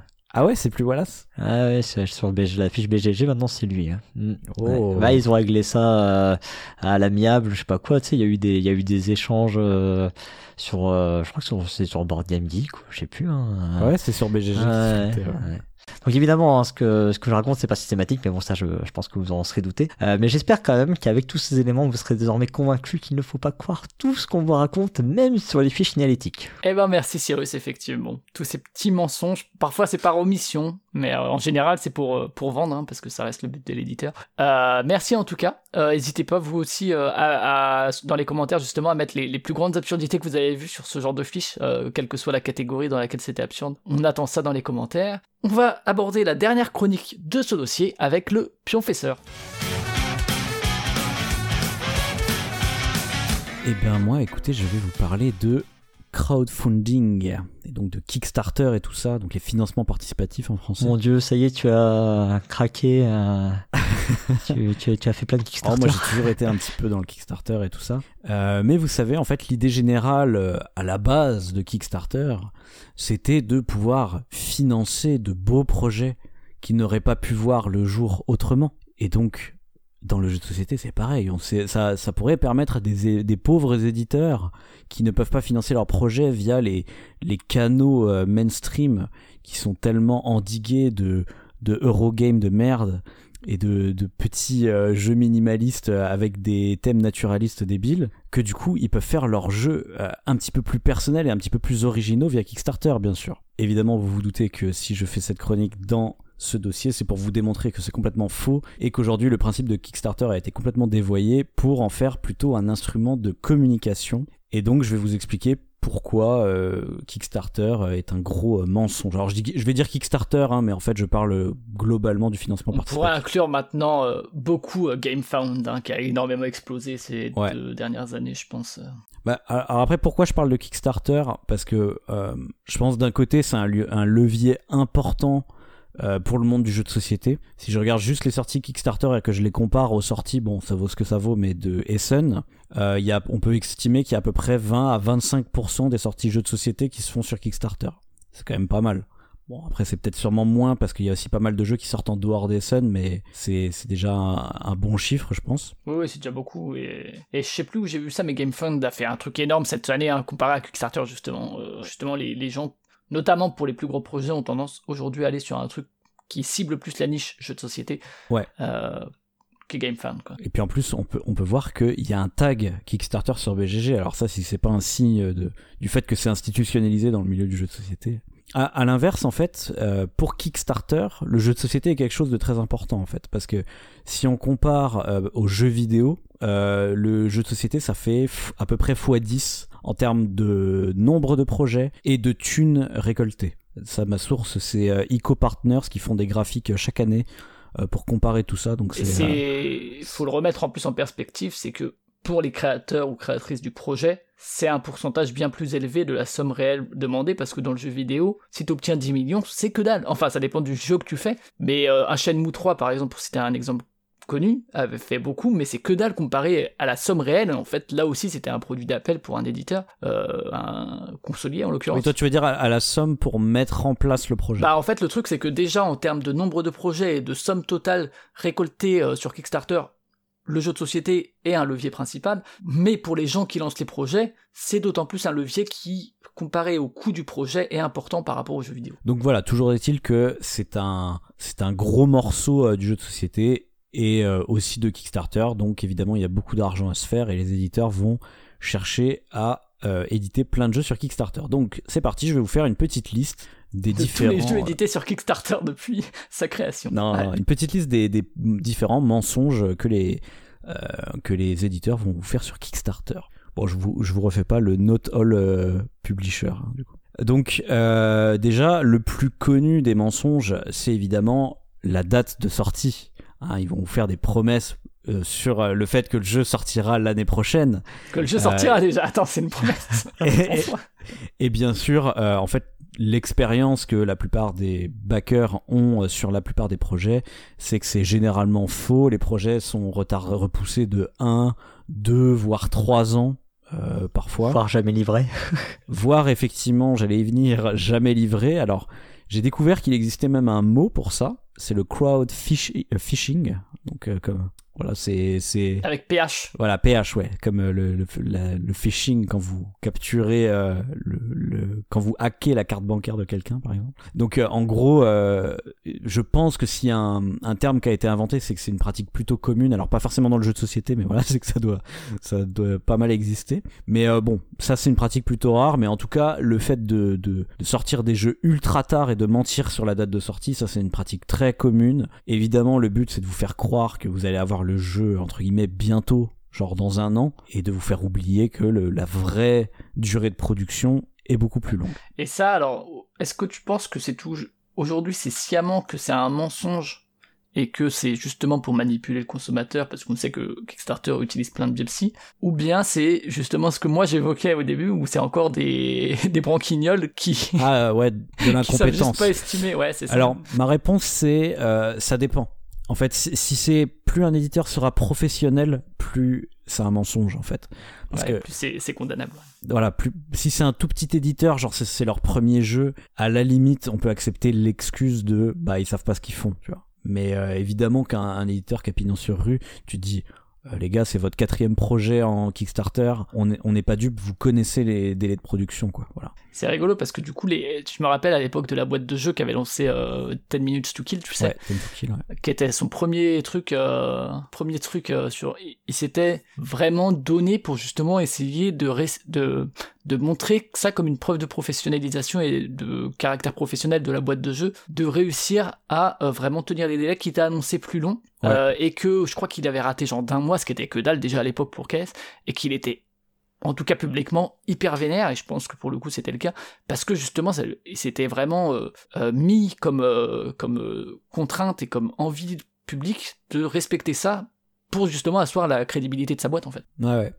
Oui, d'ailleurs, pour le dire, parce que bon, euh, je vais pas forcément citer mes sources, mais euh, sachez qu'il y a plein de geek lists sur BGG, de, sur Board Game Geek, donc de, de gens qui, euh, qui listent les mauvais Kickstarter, ceux qui, qui sont pas livrés ou euh, toutes les mauvaises pratiques qui existent, etc. Ils font des listes des jeux comme ça et ils expliquent tous les problèmes qu'il Il y y a a dedans. dedans tous les Funforge. Enfin voilà, il y a plein de trucs, c'est pas mal. Alors je passe au deuxième type de mensonge. Euh, ça va être des mensonges sur les objectifs. Par exemple, euh, on va mettre des paliers très bas euh, pour plutôt que les vrais euh, besoins qu'on a pour financer le projet pour en fait juste faire du buzz pendant la campagne et donc dire waouh on a atteint les 300% de notre palier qu'on voulait atteindre alors qu'en fait c'était la vraie somme qu'ils voulaient vous voyez. C'est même souvent très très inférieur. Et en fait bah ça on le voit bien parce qu'il y a beaucoup de jeux qui sont financés à, À euh, 1000, à- 3000%. ah, peut-être pas 1000 mais euh, ouais comme dit à 200 ou 300% et qui sont à la fin de la campagne quand même annulés parce qu'ils disent bah en fait euh, on voulait plus d'argent donc c'est au dernier moment qu'ils disent ouais finalement euh, en fait c'était pas ça la vraie somme qu'on voulait donc euh, voilà et en fait ils mentent pour faire une petite euh, un petit effet psy Ah, c'est du spectacle. Hein. ouais c'est ça un petit effet psychologique de te dire ah ouais putain 300% c'est que le jeu il marche bien donc je vais mettre des sous dedans parce que ça veut dire que les autres ont mis des sous dedans quoi. Et pour que KS aussi euh, le mette en avant, enfin c'est ça. Du voilà. coup, Kickstarter est aussi un peu euh, fait partie du mensonge et, et entraîne aussi ce, ce, genre de pratique. Mais pour que eux-mêmes aussi puissent euh, faire de la com sur leurs réseaux sociaux et tout ça, hein, bien sûr. Et en fait, dans cet ordre d'idée, il y a une autre pratique qui se fait. Alors ça, par contre, c'est pas vérifiable, mais disons que moi, à titre perso, je sais que ça se fait. Ton intime conviction pour le coup, il y a des choses, je vais pas donner forcément mes sources, mais c'est pas mon intime conviction. D'accord? C'est des choses que je sais à titre personnel. Ouais, d'accord. C'est tes sources, des témoignages qui veulent rester anonymes? Euh, ou des choses que moi-même je sais parce que euh, dans ma vie perso, j'ai déjà euh, été dans les milieux des financements participatifs. Donc, effectivement, il y a des pratiques, c'est de mettre des sous nous-mêmes dans le Kickstarter pour faire exprès d'atteindre des paliers pour créer du buzz justement. Donc en fait, on a l'impression que le jeu il marche, mais euh, en fait, je sais pas par exemple euh, si le pledge, le tout premier pledge, il est à, au, au 100% du projet. Enfin, le tout, pardon, le tout premier palier, voilà. On va déjà en, fi en financer 50% dès le début au lancement du projet, en fait. Et tu le prends en compte, en fait, dans ton business model, quoi. Voilà. Alors, ça peut être soit directement, soit indirectement, genre, on demande à nos proches de le faire ou alors on paye nos proches pour le faire, pour faire directement des paliers euh, plus élevés.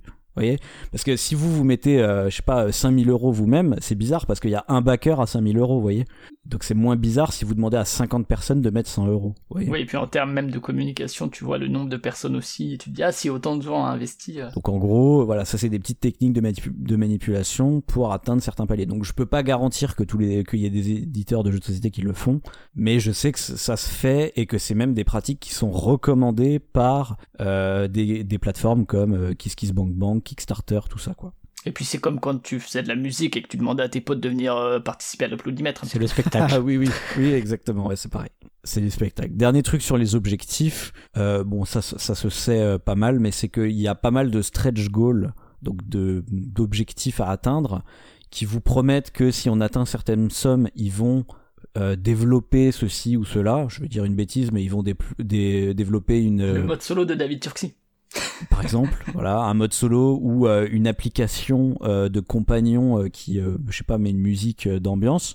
Mais en fait, ces stretch goals sont déjà là dès le début de la campagne. Ils sont déjà prévus. Et en fait, si vous n'atteignez pas ces paliers-là, de toute façon, ils vont annuler le projet, en fait. Vous voyez ce que je veux dire? Donc voilà, on vous fait croire que, en fait, votre argent va servir à financer ce truc-là.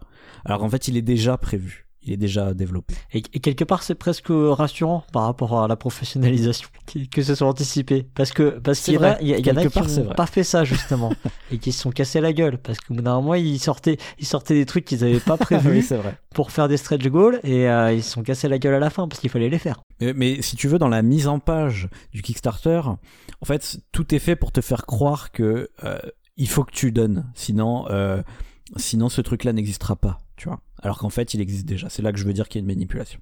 Euh, voilà, alors je continue donc sur euh, mon point suivant, les risques pour les éditeurs. Parce qu'en fait sur Kickstarter, vu que historiquement, comme j'ai dit, c'était pour financer des projets, euh, je vais dire à risque, mais en gros des projets un peu originaux, quoi, euh, ils sont obligés de mettre un petit paragraphe pour dire pourquoi ils prennent un risque en faisant ce financement participatif. Pourquoi euh, ils sont passés par Kickstarter et pas par les circuits traditionnels. Et en fait, ça, c'est un gros mytho, bien évidemment. Premièrement, parce que euh, il existe en fait des modèles permettant de calculer en fait si votre financement participatif va réussir ou pas. Alors ça, je peux vous le dire, ça je l'ai vu personnellement. Euh, il existe des fichiers Excel que vous remplissez. Vous mettez euh, la taille de votre communauté sur les réseaux sociaux, etc. Euh, quels influenceurs vous pouvez toucher, tout ça. Et en fait, le machin est, est tellement précis que euh, c'est à 10% près ça peut être quand même assez large, 10%, mais à 10% près, vous avez la somme que vous pouvez soulever. Que vous pouvez, euh, en français, on dirait, euh, j'ai traduit un peu littéralement raise, mais que vous pouvez récolter. Lever, voilà. ouais, si, lever des fonds. Que vous pouvez lever, ouais. Donc, euh, voilà, vous, vous avez à peu près la, la, somme que vous pouvez avoir, et puis, franchement, les éditeurs qui, qui s'y connaissent bien, ils sont capables à peu près de savoir si un projet va marcher. D'autant plus que, bah, comme je viens de le dire, en fait, c'est des éditeurs qui, parfois, ont déjà des fonds qui permettent justement toute cette communication. Donc euh, on peut penser, euh, pour citer deux exemples, hein, mais à Queen Games qui fait euh, très souvent des Kickstarter, ou Bézier Games qui chaque année va nous faire un nouveau loup-garou pour une nuit alors que les précédents ont extrêmement bien marché. Donc en fait, ils ont déjà les fonds, c'est pas un risque pour eux. D'accord?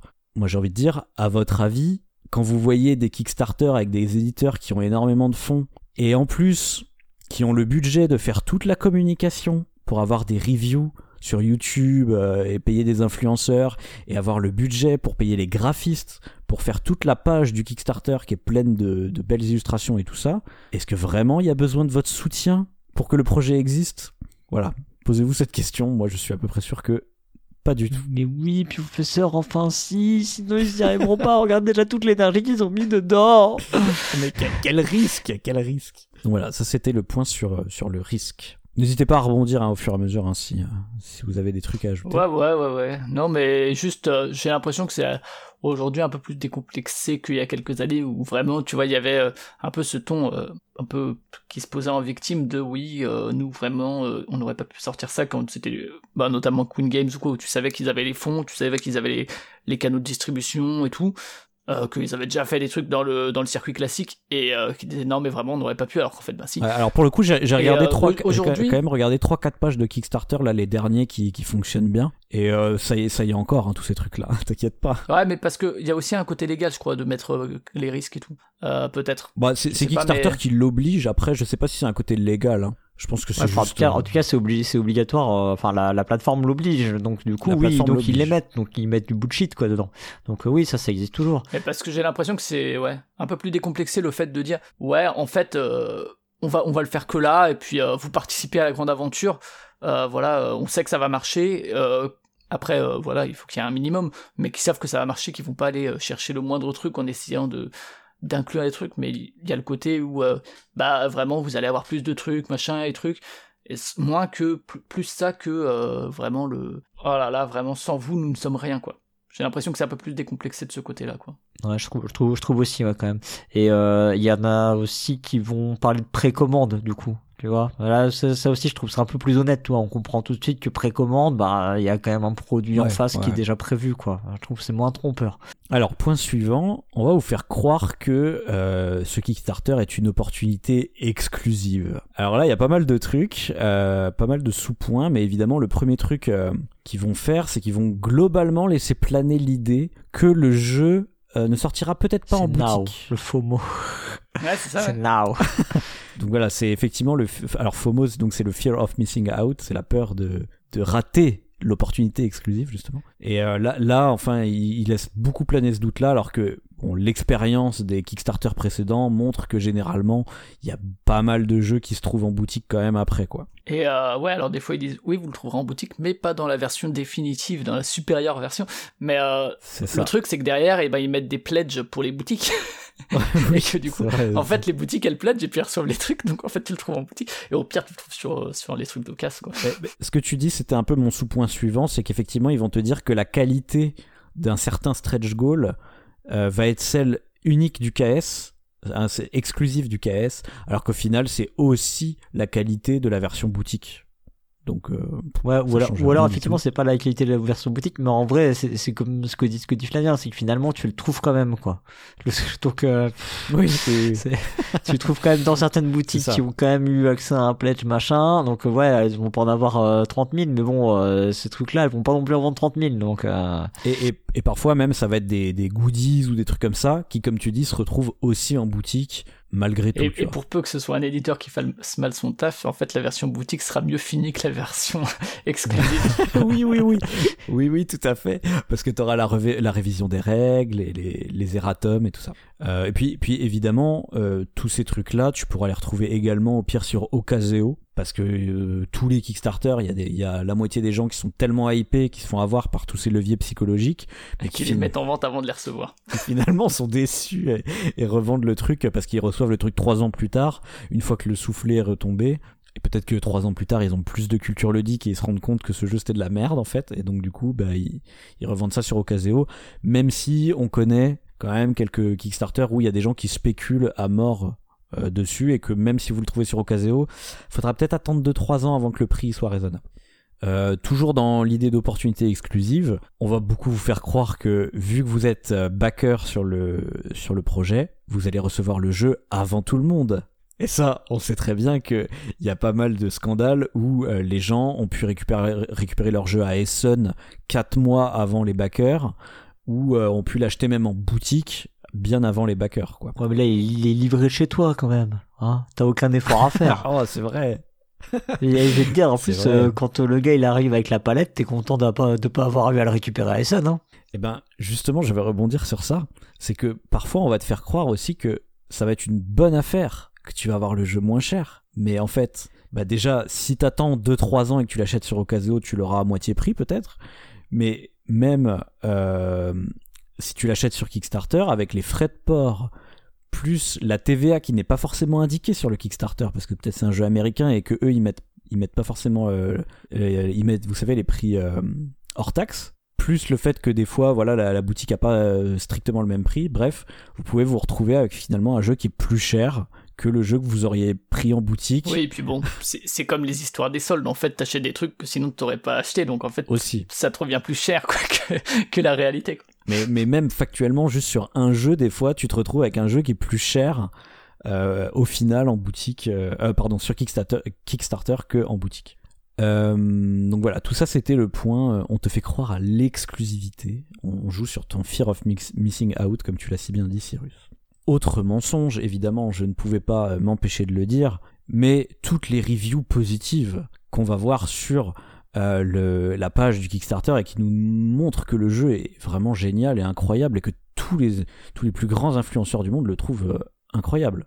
Bon, ça évidemment, je vais aller assez vite parce que comme pour Flavien, en fait, c'est un point sur lequel on parle tellement souvent de ça euh, sur Proxy Jeux que je vais pas m'étendre là-dessus, mais évidemment, les influenceurs, c'est des gens qui sont souvent payés pour faire de la promo des jeux, donc leur avis euh, vaut rien du tout la plupart du temps, et euh, parfois même ils reçoivent même pas de l'argent, ils, ils reçoivent juste une boîte de jeux, donc encore une fois, c'est, je sais pas spécifiquement contre les influenceurs en, en soi, mais juste bah leur travail en fait ne vaut rien en tant que critique, hein, si vous voulez. euh, des vrais En avis termes de, le de jeu, hein. let's play ou de présentation du jeu, ça, ça, sa valeur après. euh, Voilà, mais bon, ça, ça n'a aucune valeur critique. Donc, en fait, évidemment, ils vont. Ça se trouve, il y a peut-être des gens qui vont faire des critiques, mais du coup, ce sera pas relayé euh, sur le sur la page du Kickstarter, bien sûr. Ouais, ou bien on a- on n'avait pas essayé une fois chez Proxy Jeux, genre une critique un peu bof, et où en fait, tu sais, du, du coup, ils reprennent, tu vois, genre si Dice Tower dit amazing euh, en parlant de la production, amazing production value, et ils vont juste prendre amazing. Ah oui, oui, bah, bien sûr, ils vont juste citer Et, ça. et, et tu sais, comme, comme aussi dans. Bah, c'est le cas dans les affiches de ciné et tout.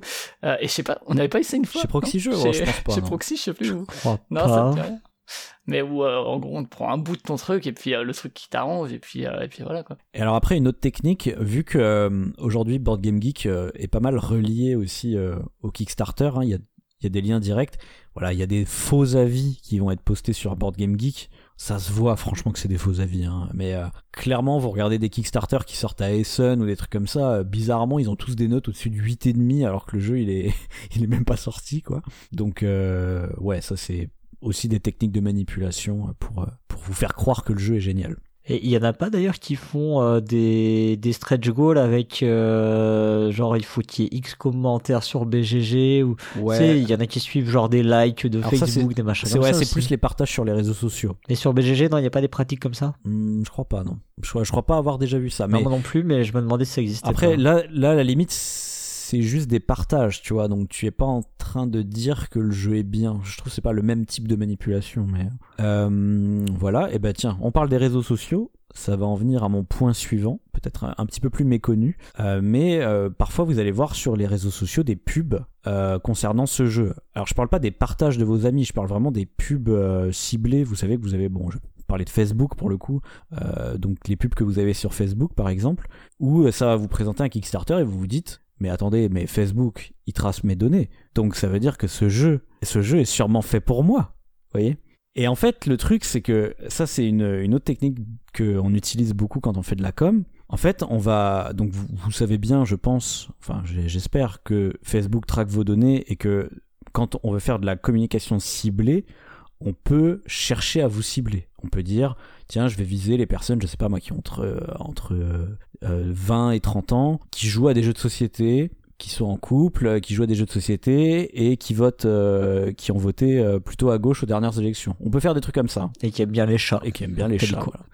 On- franchement, euh, le jour où vous demandez à quel point Facebook trace vos données, essayez de faire un post, euh, une publicité ciblée, et vous avez accès à tous les, détails, c'est ultra flippant. On peut faire des trucs très très précis. Et en fait, la technique, ce n'est pas de viser une cible, c'est de viser genre une vingtaine de cibles, et de mettre un peu de thunes sur chacune de ces cibles, genre 10 euros, de faire des pubs ciblées, et de, de regarder en fait qui mord à l'hameçon. Et euh, s'il y a, euh, je sais pas, trois cibles qui euh, vont particulièrement euh, cliquer sur votre lien et ensuite convertir ça en achat sur votre Kickstarter, parce qu'on peut tracer tout ça, et bah du coup ensuite on va réinvestir plus d'argent sur ces trois cibles jusqu'à ce qu'elles arrêtent, jusqu'à ce qu'on ait euh, atteint le quota, si vous voulez. Ouais, je sais pas si c'est très clair à l'oral ce que je dis. Ça paraît clair. Il y a hein. le côté, euh, t'as, t'as le trop plein, quoi. Comme Netflix qui perd des abonnés. Enfin, et t'as un moment où t'arrives au palier où ben l'engagement n'existe plus, quoi. Ouais, mais c'est surtout pour dire qu'à la base, en fait, si vous voyez cette pub, c'est pas forcément que vous êtes la vraie cible, c'est juste qu'en fait, ils arrosent très large et ils attendent de voir si ça mord. Mais attends, du coup, toi, tu peux contre-manipuler, tu vois, le double guessing en faisant croire que oui, pour que du coup, ils investissent sur toi comme Cliquez si. sur tous les liens. Ah, mais du coup, faut que t'achètes le jeu Ah oui, il faut que t'achètes, mais, mais ouais. pour casser le. Parce qu'en fait, eux, ils tracent, ils tracent le nombre de d'engagement réel. Ouais, ça d'achat. revient cher, du coup. d'engagement réel, ouais. Ou de partage, ou de trucs comme ça, quoi. Voilà, donc bon, ça c'est pas hyper euh, grave, on va dire, entre guillemets, mais euh, voilà, c'est toujours bien une bonne anecdote à, à- à connaître. Dernier, euh, dernier point que j'ai, euh, dernier mensonge assez classique, donc ça y est, le jeu est financé, on est trois ans plus tard, on va le recevoir. On vous a dit que le jeu était bien. C'est le dernier mensonge. On nous avait dit, mais non, on nous avait dit que le jeu était euro-friendly et que du coup on paierait que euh, 40 balles de frais de port. Et là, mauvaise surprise, finalement, c'est 120 balles. Alors ça, je l'ai vécu personnellement. C'est ce que Euh, c'était j'allais plus- te dire. Oh, ça sent le vécu. C'était plus que 120, c'était même plus que 120, hein, ça devait être 150 ou 200. Et donc là, tu fais euh, aïe. Et euh, le problème, c'est qu'en plus, ils, ils te prennent un peu en otage parce qu'ils te disent, bah voilà, euh, on est dans cette situation-là, euh, soit on t'envoie pas le jeu, soit tu nous donnes, Dungeon qui a fait ça récemment. soit tu nous donnes 150 balles. Ah oui, bah peut-être, ouais. Toi, euh, vu que t'as déjà engagé euh, peut-être, euh, je sais pas, parfois euh, 100 voire 200 euros pour tous les stretch goals et tout, t'as pas trop le choix en fait. Tu te dis, bah euh, ouais, en fait, j'ai pas envie, maintenant que j'ai engagé autant de thunes, j'ai envie d'aller jusqu'au bout, quoi. Donc voilà, c'est un autre truc pas cool. Bon, des fois, des fois ils sont un peu plus honnêtes. Ils l'annon- ils l'annoncent C'est du racket, hein, on peut le dire. Ouais, c'est un peu du racket. Ouais. Ils te l'annoncent juste pas, c'est-à-dire ce sera surprise. euh, le, le jour où ça arrivera, tu verras bien. euh, c'est combien les frais de Tu t'engages à ne pas savoir. C'est un peu plus honnête au moins. Oui, au moins, oui. Voilà, ça c'est des genres de mauvaises surprises qui peuvent peut-être aussi témoigner du coup d'un manque de professionnalisme, mais euh, qui sont, euh, comme tu dis, euh, Soit d'être Pas des, de la fille de puterie, soit de la, de la- de- effectivement de l'incompétence. Ouais, donc du coup c'est pas cool quand ça retombe sur toi, l'acheteur quoi, où tu, tu te dis purée maintenant je suis obligé de claquer 150 balles pour le jeu, c'est parce que j'ai le budget que j'avais prévu à la base quoi. Tu manges des pâtes. tu manges des pâtes plutôt que de pour avoir des belles figurines, tu vois. Voilà. Euh, écoutez, j'ai fini la liste de tous mes points. Je vais faire une mini conclusion, mais avant de conclure, je vais aussi remercier euh, Drew. Drew, qui est un peu notre spécialiste Kickstarter, hein, puisqu'il avait quand même fait une, chronique avec Lana euh, sur les, financements participatifs. Donc du coup, il m'a, il, a un peu relu ma copie et, corrigé les bêtises que j'aurais pu mettre. Donc voilà, merci dire que c'est lui qui a écrit, hein. Non, ah, il a trop pas. pris sur l'auteur. Les mensonges maintenant de proxy jeu. Donc voilà, donc ma conclusion c'est que bah, même si euh, originellement euh, Kickstarter euh, était là pour faire naître des projets uniques, en fait le principe a été complètement dévoyé pour être finalement un outil de promotion pour les éditeurs. Et euh, comme d'habitude, en fait, on voit que le capitalisme, toujours lui, est là pour faire euh, gagner de la thune en fait à ceux qui en ont déjà. Parce qu'en fait, si vous avez des capitaux à investir, ça va vous permettre de, pouvoir en récupérer plus au final et de faire une plus-value. Donc en fait, c'est complètement comme ça que Kickstarter marche en tant qu'outil de com. Donc voilà, il faut cesser. euh, je, vais vous, je, vais, je vais inviter les, les auditeurs et les auditrices à cesser d'être naïfs. Euh, les éditeurs ne veulent pas votre bien, ils veulent votre pognon.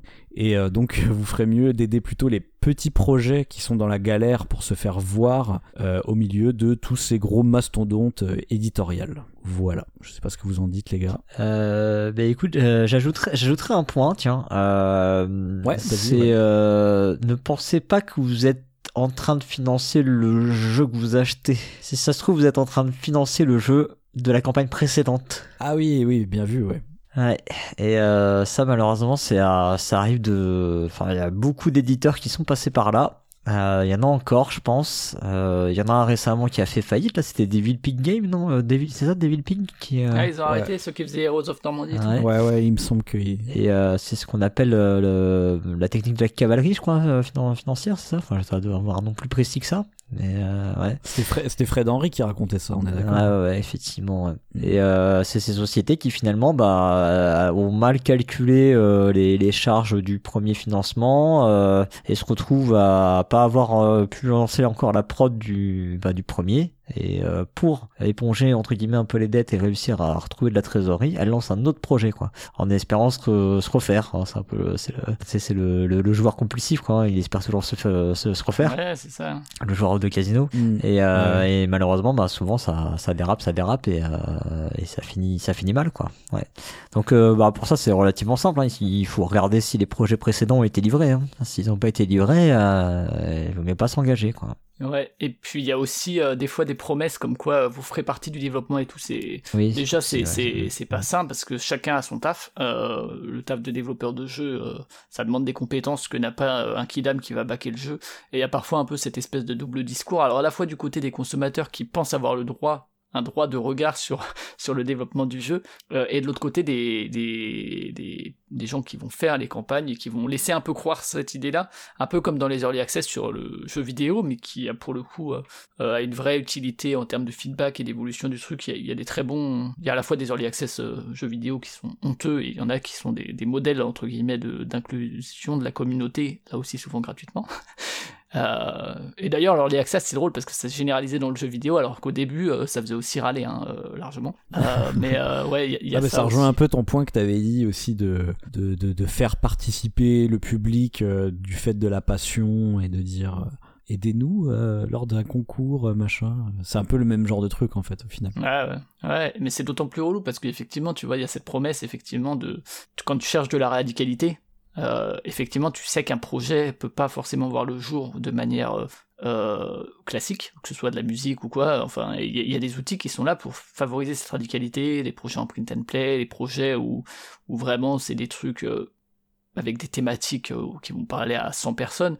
À ce moment-là, effectivement, il y a des précommandes, mais et c'est vrai qu'à la base, il y avait cette promesse-là de un peu au-delà, au-delà du fait qu'en plus Kickstarter, les relations effectivement avec les employés, les syndicats et tout, c'est de la merde. Mais cette promesse-là a vite été dévoyée et justement cette originalité où ça a souvent été vers le, le surplus de matériel qui n'apporte rien euh, ou qui apporte pas forcément grand-chose à l'expérience ludique, donc les figurines et compagnie. Et t'as le la totale, c'est euh, par exemple la Foundations of Rome où t'as un mensonge à la fois. En fait, c'est ouf parce que le fait de faire le Kickstarter est un mensonge sur le produit final parce que ce que tu disais toi Cyrus par rapport à parce que Foundations of Rome est un jeu à peine plus complexe qu'Azul, donc qui pourrait parler en termes de mécanique à un public très très large, et, et je sais plus à combien il était, 150, 200 balles sur Kickstarter, parce qu'ils savent que pour eux c'est plus intéressant de faire ça et de toucher moins de monde que de toucher plus de monde à qui pourrait parler le jeu, euh, mais à un prix plus accessible avec des bouts de carton. Et en plus, au-delà du fait que les, bâtiments dans Foundation of Rome euh, nuisent entre guillemets au, au ressenti de jeu, puisque t'as des problèmes de lisibilité et tout, enfin complètement con, mais... euh, mais du coup, là, il y a un mensonge à la fois, euh, tous les mensonges que tu as cités, il y a le mensonge sur le l'accessibilité du jeu, quoi. Euh, et, euh, et, et, ça, et, me trouve le cul parce qu'en plus, même du côté américain, pour le coup, tout le monde a dit c'est super overproduced et tout, euh, surproduit, mais ils les ont tous mis dans leur top 10, quoi. Et c'est vrai que ça m'énerve, quoi, parce que euh, au-delà de la qualité ludique du jeu, à un moment, tu défends aussi effectivement une certaine vision du secteur, et une certaine vision de, à qui, tu veux toucher. Là, eux, ils veulent toucher des, des gros riches qui mettent 200 balles dans, des, un truc, alors que, enfin voilà, quoi, c'est au-delà de la qualité, encore une fois, ou non du jeu euh, Foundations of Rome, hein, euh, c'est pas ça la question que, je soulève. Mais à, l'inverse, tu vois, il y, a, quand même des bons modèles, je trouve, beaucoup plus rares, hein, bien sûr. Moi, je trouve que bah, ce qui est pas mal, c'est évidemment les espèces de, je sais pas comment dire, mais de mini pledge où tu peux payer moins cher pour avoir juste ton jeu en print and play. Moi, j'ai backé beaucoup de jeux, euh, beaucoup de jeux de cette Oui, manière-là. carrément. ouais. Euh, vous connaissez sûrement, euh, le- je pense le plus connu, ça doit être Palm Island, qui est sorti en, en édition. Moi, ça ouais, fait euh, trois ans que j'y joue en print and play, voilà. Parce que tu pouvais l'avoir pour, je sais plus, euh, 5 euros en print and play. Voilà, ça, ça, c'est super. Ouais, et puis t'as, as aussi euh, des projets comme Regicide, tu vois, Ou genre, Ouais, bah, jouez ouais, avec votre jeu de cartes en fait. Et par contre, vous voulez nous donner de la thune, bah, on propose des élus spéciales. Mais, euh, mais sinon, vous pouvez jouer avec votre jeu de cartes, y a pas de souci. Et moi, je crois, alors c'est un mode de financement qui n'existe pas dans le milieu du jeu de société, mais dans le milieu du jeu vidéo plus, euh, ou alors plutôt aussi du podcast ou du modding ou des trucs comme ça, mais c'est les trucs comme Patreon en fait. Ah ouais, carrément. J'en avais déjà parlé, je pense, de que moi, c'est un truc que j'aimerais bien où, tu vois, Théo Rivière, il crée un Patreon et en gros, il- c'est juste, tu le soutiens chaque mois et juste parce que t'as confiance. Ouais, tu lui mets des thunes et il fait un jeu en fonction de la thune qu'on lui met. Non, pas forcément, même où juste t'as confiance en cette personne en termes de game design, tu penses qu'il mérite de vivre de son métier, même s'il sort rien, c'est juste quelque chose, une opportunité Ouais, t'as ça, lui donnes. mais, mais Euh, à l'inverse, je veux tu- dire, tu peux dire, bah, en fonction de la thune qu'il a, il va travailler à telle échelle. Je sais pas, mettons qu'il a un succès fou et qu'il gagne 8000 euros euh, par mois, tu vois. Bah là, il pourrait se dire, ah, bah du coup, je vais même engager d'autres auteurs, tu vois. Ouais, ok, ouais, bah, bah, ouais. Tu vois. Après, là, ça engage du coup le fait de s'engager à produire quelque chose, je suis pas forcément pour, alors que c'est plus entre guillemets de la confiance. Ouais, c'est ça. Moi aussi, enfin, je- on en avait déjà parlé. Je sais plus à quelle occasion, mais effectivement, je trouve que ça, ça a euh, un côté un peu pervers aussi quelque part, quoi. Euh, il faut. Moi, moi, en fait, c'est surtout que j'ai pas envie qu'il puisse gagner 8000 euros et que finalement, il, il gagne beaucoup trop d'argent relativement au travail qu'il fait, tu vois. Ah oui, bah ça c'est le problème du capitalisme. bah ouais, c'est ça. Mais c'est pour ça que Patreon, moi je trouve ça plutôt sain, en tout cas dans le jeu vidéo, ils disent très bien, bah voilà, si on atteint euh, telle somme, euh, on va recruter euh, un développeur supplémentaire, tu vois. Oui. Et ça, je trouve ça cool, tu vois. Enfin, pour, pour moi, c'est une bonne manière de faire le modèle économique, c'est de dire, bah, relativement à l'argent qu'on a, on fait un truc euh, du niveau qu'on peut, tu vois. Encore faut-il qu'ils ne nous mentent pas. Ah, mais ça, oui, bah, des, des- des problèmes de, de- justement, de crowd phishing, vu qu'il existe le mot, ça, ça existe partout, Eh bien sûr. oui. Et puis après, il y a les mensonges des, des influenceurs, influenceuses ou quoi, où, alors pour le coup, euh, enfin ça arrange bien les éditeurs aussi, mais où justement tu parlais du fait que euh, c'est des gens rémunérés, et aujourd'hui euh, il y a encore euh, du flou, alors que pourtant dans dans d'autres milieux, la beauté, le, la crypto et tout, il y a eu des gros scandales sur justement. Si, alors, moi j'ai toujours du mal avec partenariat, sponsor et tout, mais en gros, que si t'es payé pour faire un truc, si tu reçois des boîtes de jeux, tu peux le dire par honnêteté, euh, mais c'est pas obligé. Par contre, si tu es payé, t'as l'obligation de l'indiquer et que le petit bandeau inclut une mention commerciale soit euh, indiqué sur YouTube. Et euh, ça, je suis pas sûr que ce soit encore le cas tout le temps. Je pense que ça l'est la plupart du temps quand même, parce que c'est vraiment un truc où si pour le coup tu vas épingler la personne, elle peut, elle peut se faire euh, épingler par la justice, quoi, tout simplement. Parce qu'il y a eu assez de scandales comme ça là-dessus. Je sais pas si dans le jeu de société, enfin après, on tombe un peu dans la délation, mais tu vois, à un moment, il s'agit d'être transparent aussi là-dessus, quoi. Même si là, on est moins dans les men- mensonges des éditeurs, mais disons que ça leur profite aussi, quoi. Ouais, ouais, c'est un mensonge pas ricochet. Eh ben, si on a fini, euh, n'hésitez pas du coup dans les commentaires à parler de des, des petits trucs ce Kickstarter, euh, soit de vos projets honteux euh, et qui qui vous ont fait quitter le truc, soit euh, d'autres mensonges que vous voyez euh, éventuellement de la part de euh, des plateformes de financement participatif. Mais s'il vous plaît, soyez sincères, ne nous mentez pas dans les commentaires. Et du coup, on arrive au bout de ce dossier. Donc, euh, on vous attend, comme dit dans les commentaires euh, également, euh, si euh, vous avez d'autres d'autres mensonges que vous verriez de la part d'éditeurs qu'on n'a pas cités ici, n'hésitez pas à nous le dire. Encore une fois, je répète, et on l'a tous dit, mais que voilà, encore une fois, venez pas nous sortir que c'est pas tout le monde et que encore une fois, on parle d'un système et pas de- des personnes. On va vous laisser. On va juste finir avec un petit code de réduction. Euh, Est-ce que Cyrus, tu peux nous rappeler comment fonctionne ce code de réduction pour la caverne du Gobelin? Je peux le faire. C'est un code de réduction qui va vous permettre de bénéficier d'une réduction de 5 euros euh, sur euh, vos achats avec un minimum euh, de 40 euros dans le panier. Et donc pour ça, il faut rentrer le, le code qu'on va vous faire deviner euh, au, bah, au moment de... bah, vous avez l'habitude hein, sur les sites internet, hein, c'est au moment de, de valider votre commande. Vous pouvez rentrer un petit code à un endroit et voilà. Ce sera donc un code qui sera en majuscule et avec une écriture chiffrée. Et le code, c'est ce qu'on fait rimer avec éditeur euh, dans notre titre et au singulier. Et le nombre de fois où ce mot est répété dans le titre d'un film dont Jim Carrey a le rôle principal, ou, et je l'ai découvert pour l'occasion, au choix dans un morceau de, de Necfeu. Voilà. Donc euh, le mot qu'on a fait rimer avec, euh, avec éditeur au singulier, plus le nombre de fois où ce mot est répété dans ce fameux film avec Jim Carrey ou dans le morceau de Necfeu. Et on fait le lien Voilà. avec Booba, du coup. Voilà, on refait le lien avec Booba, mais je connais pas assez Necfeu, je t'avoue. Trop, trop récent pour moi. Et Euh, en plus, dans, dans un 995, euh, alors son DJ, je crois, son DJ s'appelait Funky Flav. Donc ce serait ça ton blaze de, de rappeur. Incroyable. Euh, bah oui, pensez à nous mettre ça dans les commentaires aussi. Un 991, tu dis? C'est c'est- c'est- c'est quoi Un parce- 995. Un 995, c'est le crew euh, dans lequel Ah. Nekfeu il avait commencé. C'est pas un cap, quoi. C'est, c'est- ça ça doit représenter aussi des lettres, j'imagine. Ah non, c'est juste. euh, Lesquelles c'est- pour dire, ouais, euh, Ah oui, trop oui, bien oui, le rap des Ah années oui, je vois. 95. Ok, très bien. Voilà notre petite digression sur le rap. Euh, en tout cas, que vous ayez aimé notre émission ou non, vous pouvez nous le faire savoir en, en laissant un commentaire sur le site podcast.proxy-jeu.fr. Proxy avec un i et jeu avec un x. Vous y trouverez bien sûr toutes les informations sur les sujets qu'on a abordés pendant l'émission. On attend euh, les graphiques de Pionfesseur et les formules Excel pour, euh, pour bien réussir son, son financement participatif. Ouais, et moi, je vous mettrai les liens vers les articles du code euh, des douanes et de je sais plus quoi. Vous inquiétez pas. Yes. Et puis bien sûr, vous pouvez nous contacter comme toujours sur Twitter, sur Facebook, sur Instagram. On a certains d'entre nous qui sommes sur Mastodon. Vous pouvez aussi rejoindre le Discord de Proxy Jeux où on discute avec plaisir. Et surtout, comme toujours, parlez de nous autour de vous. Vous pouvez aussi, si euh, plutôt que de donner à Kickstarter, vous pouvez, si vous avez des sous et que vous le voulez, nous euh, les filer à nous sur Utip ou sur euh, PayPal ou par virement, vous nous contactez. Tout est sur le site. Euh, la semaine prochaine, qu'est-ce qu'on retrouve le pionfesseur? Je crois qu'on te retrouve toi en partie. Enfin, pas toi en partie, mais enfin, tu feras partie de l'émission. Mais oui, Funky Flav, on se retrouve la, sem- la semaine prochaine dans Le pour et le contre avec DJ Beno, Pionf avec Beno et Fix. On va vous parler de The Mind. avec MC Ben. Euh, très bien, et sûrement, euh, pour arbitrer tout ça, euh, comment on peut l'appeler celle-ci Euh, Miss Polgara, ça se dirait Je sais pas. Voilà.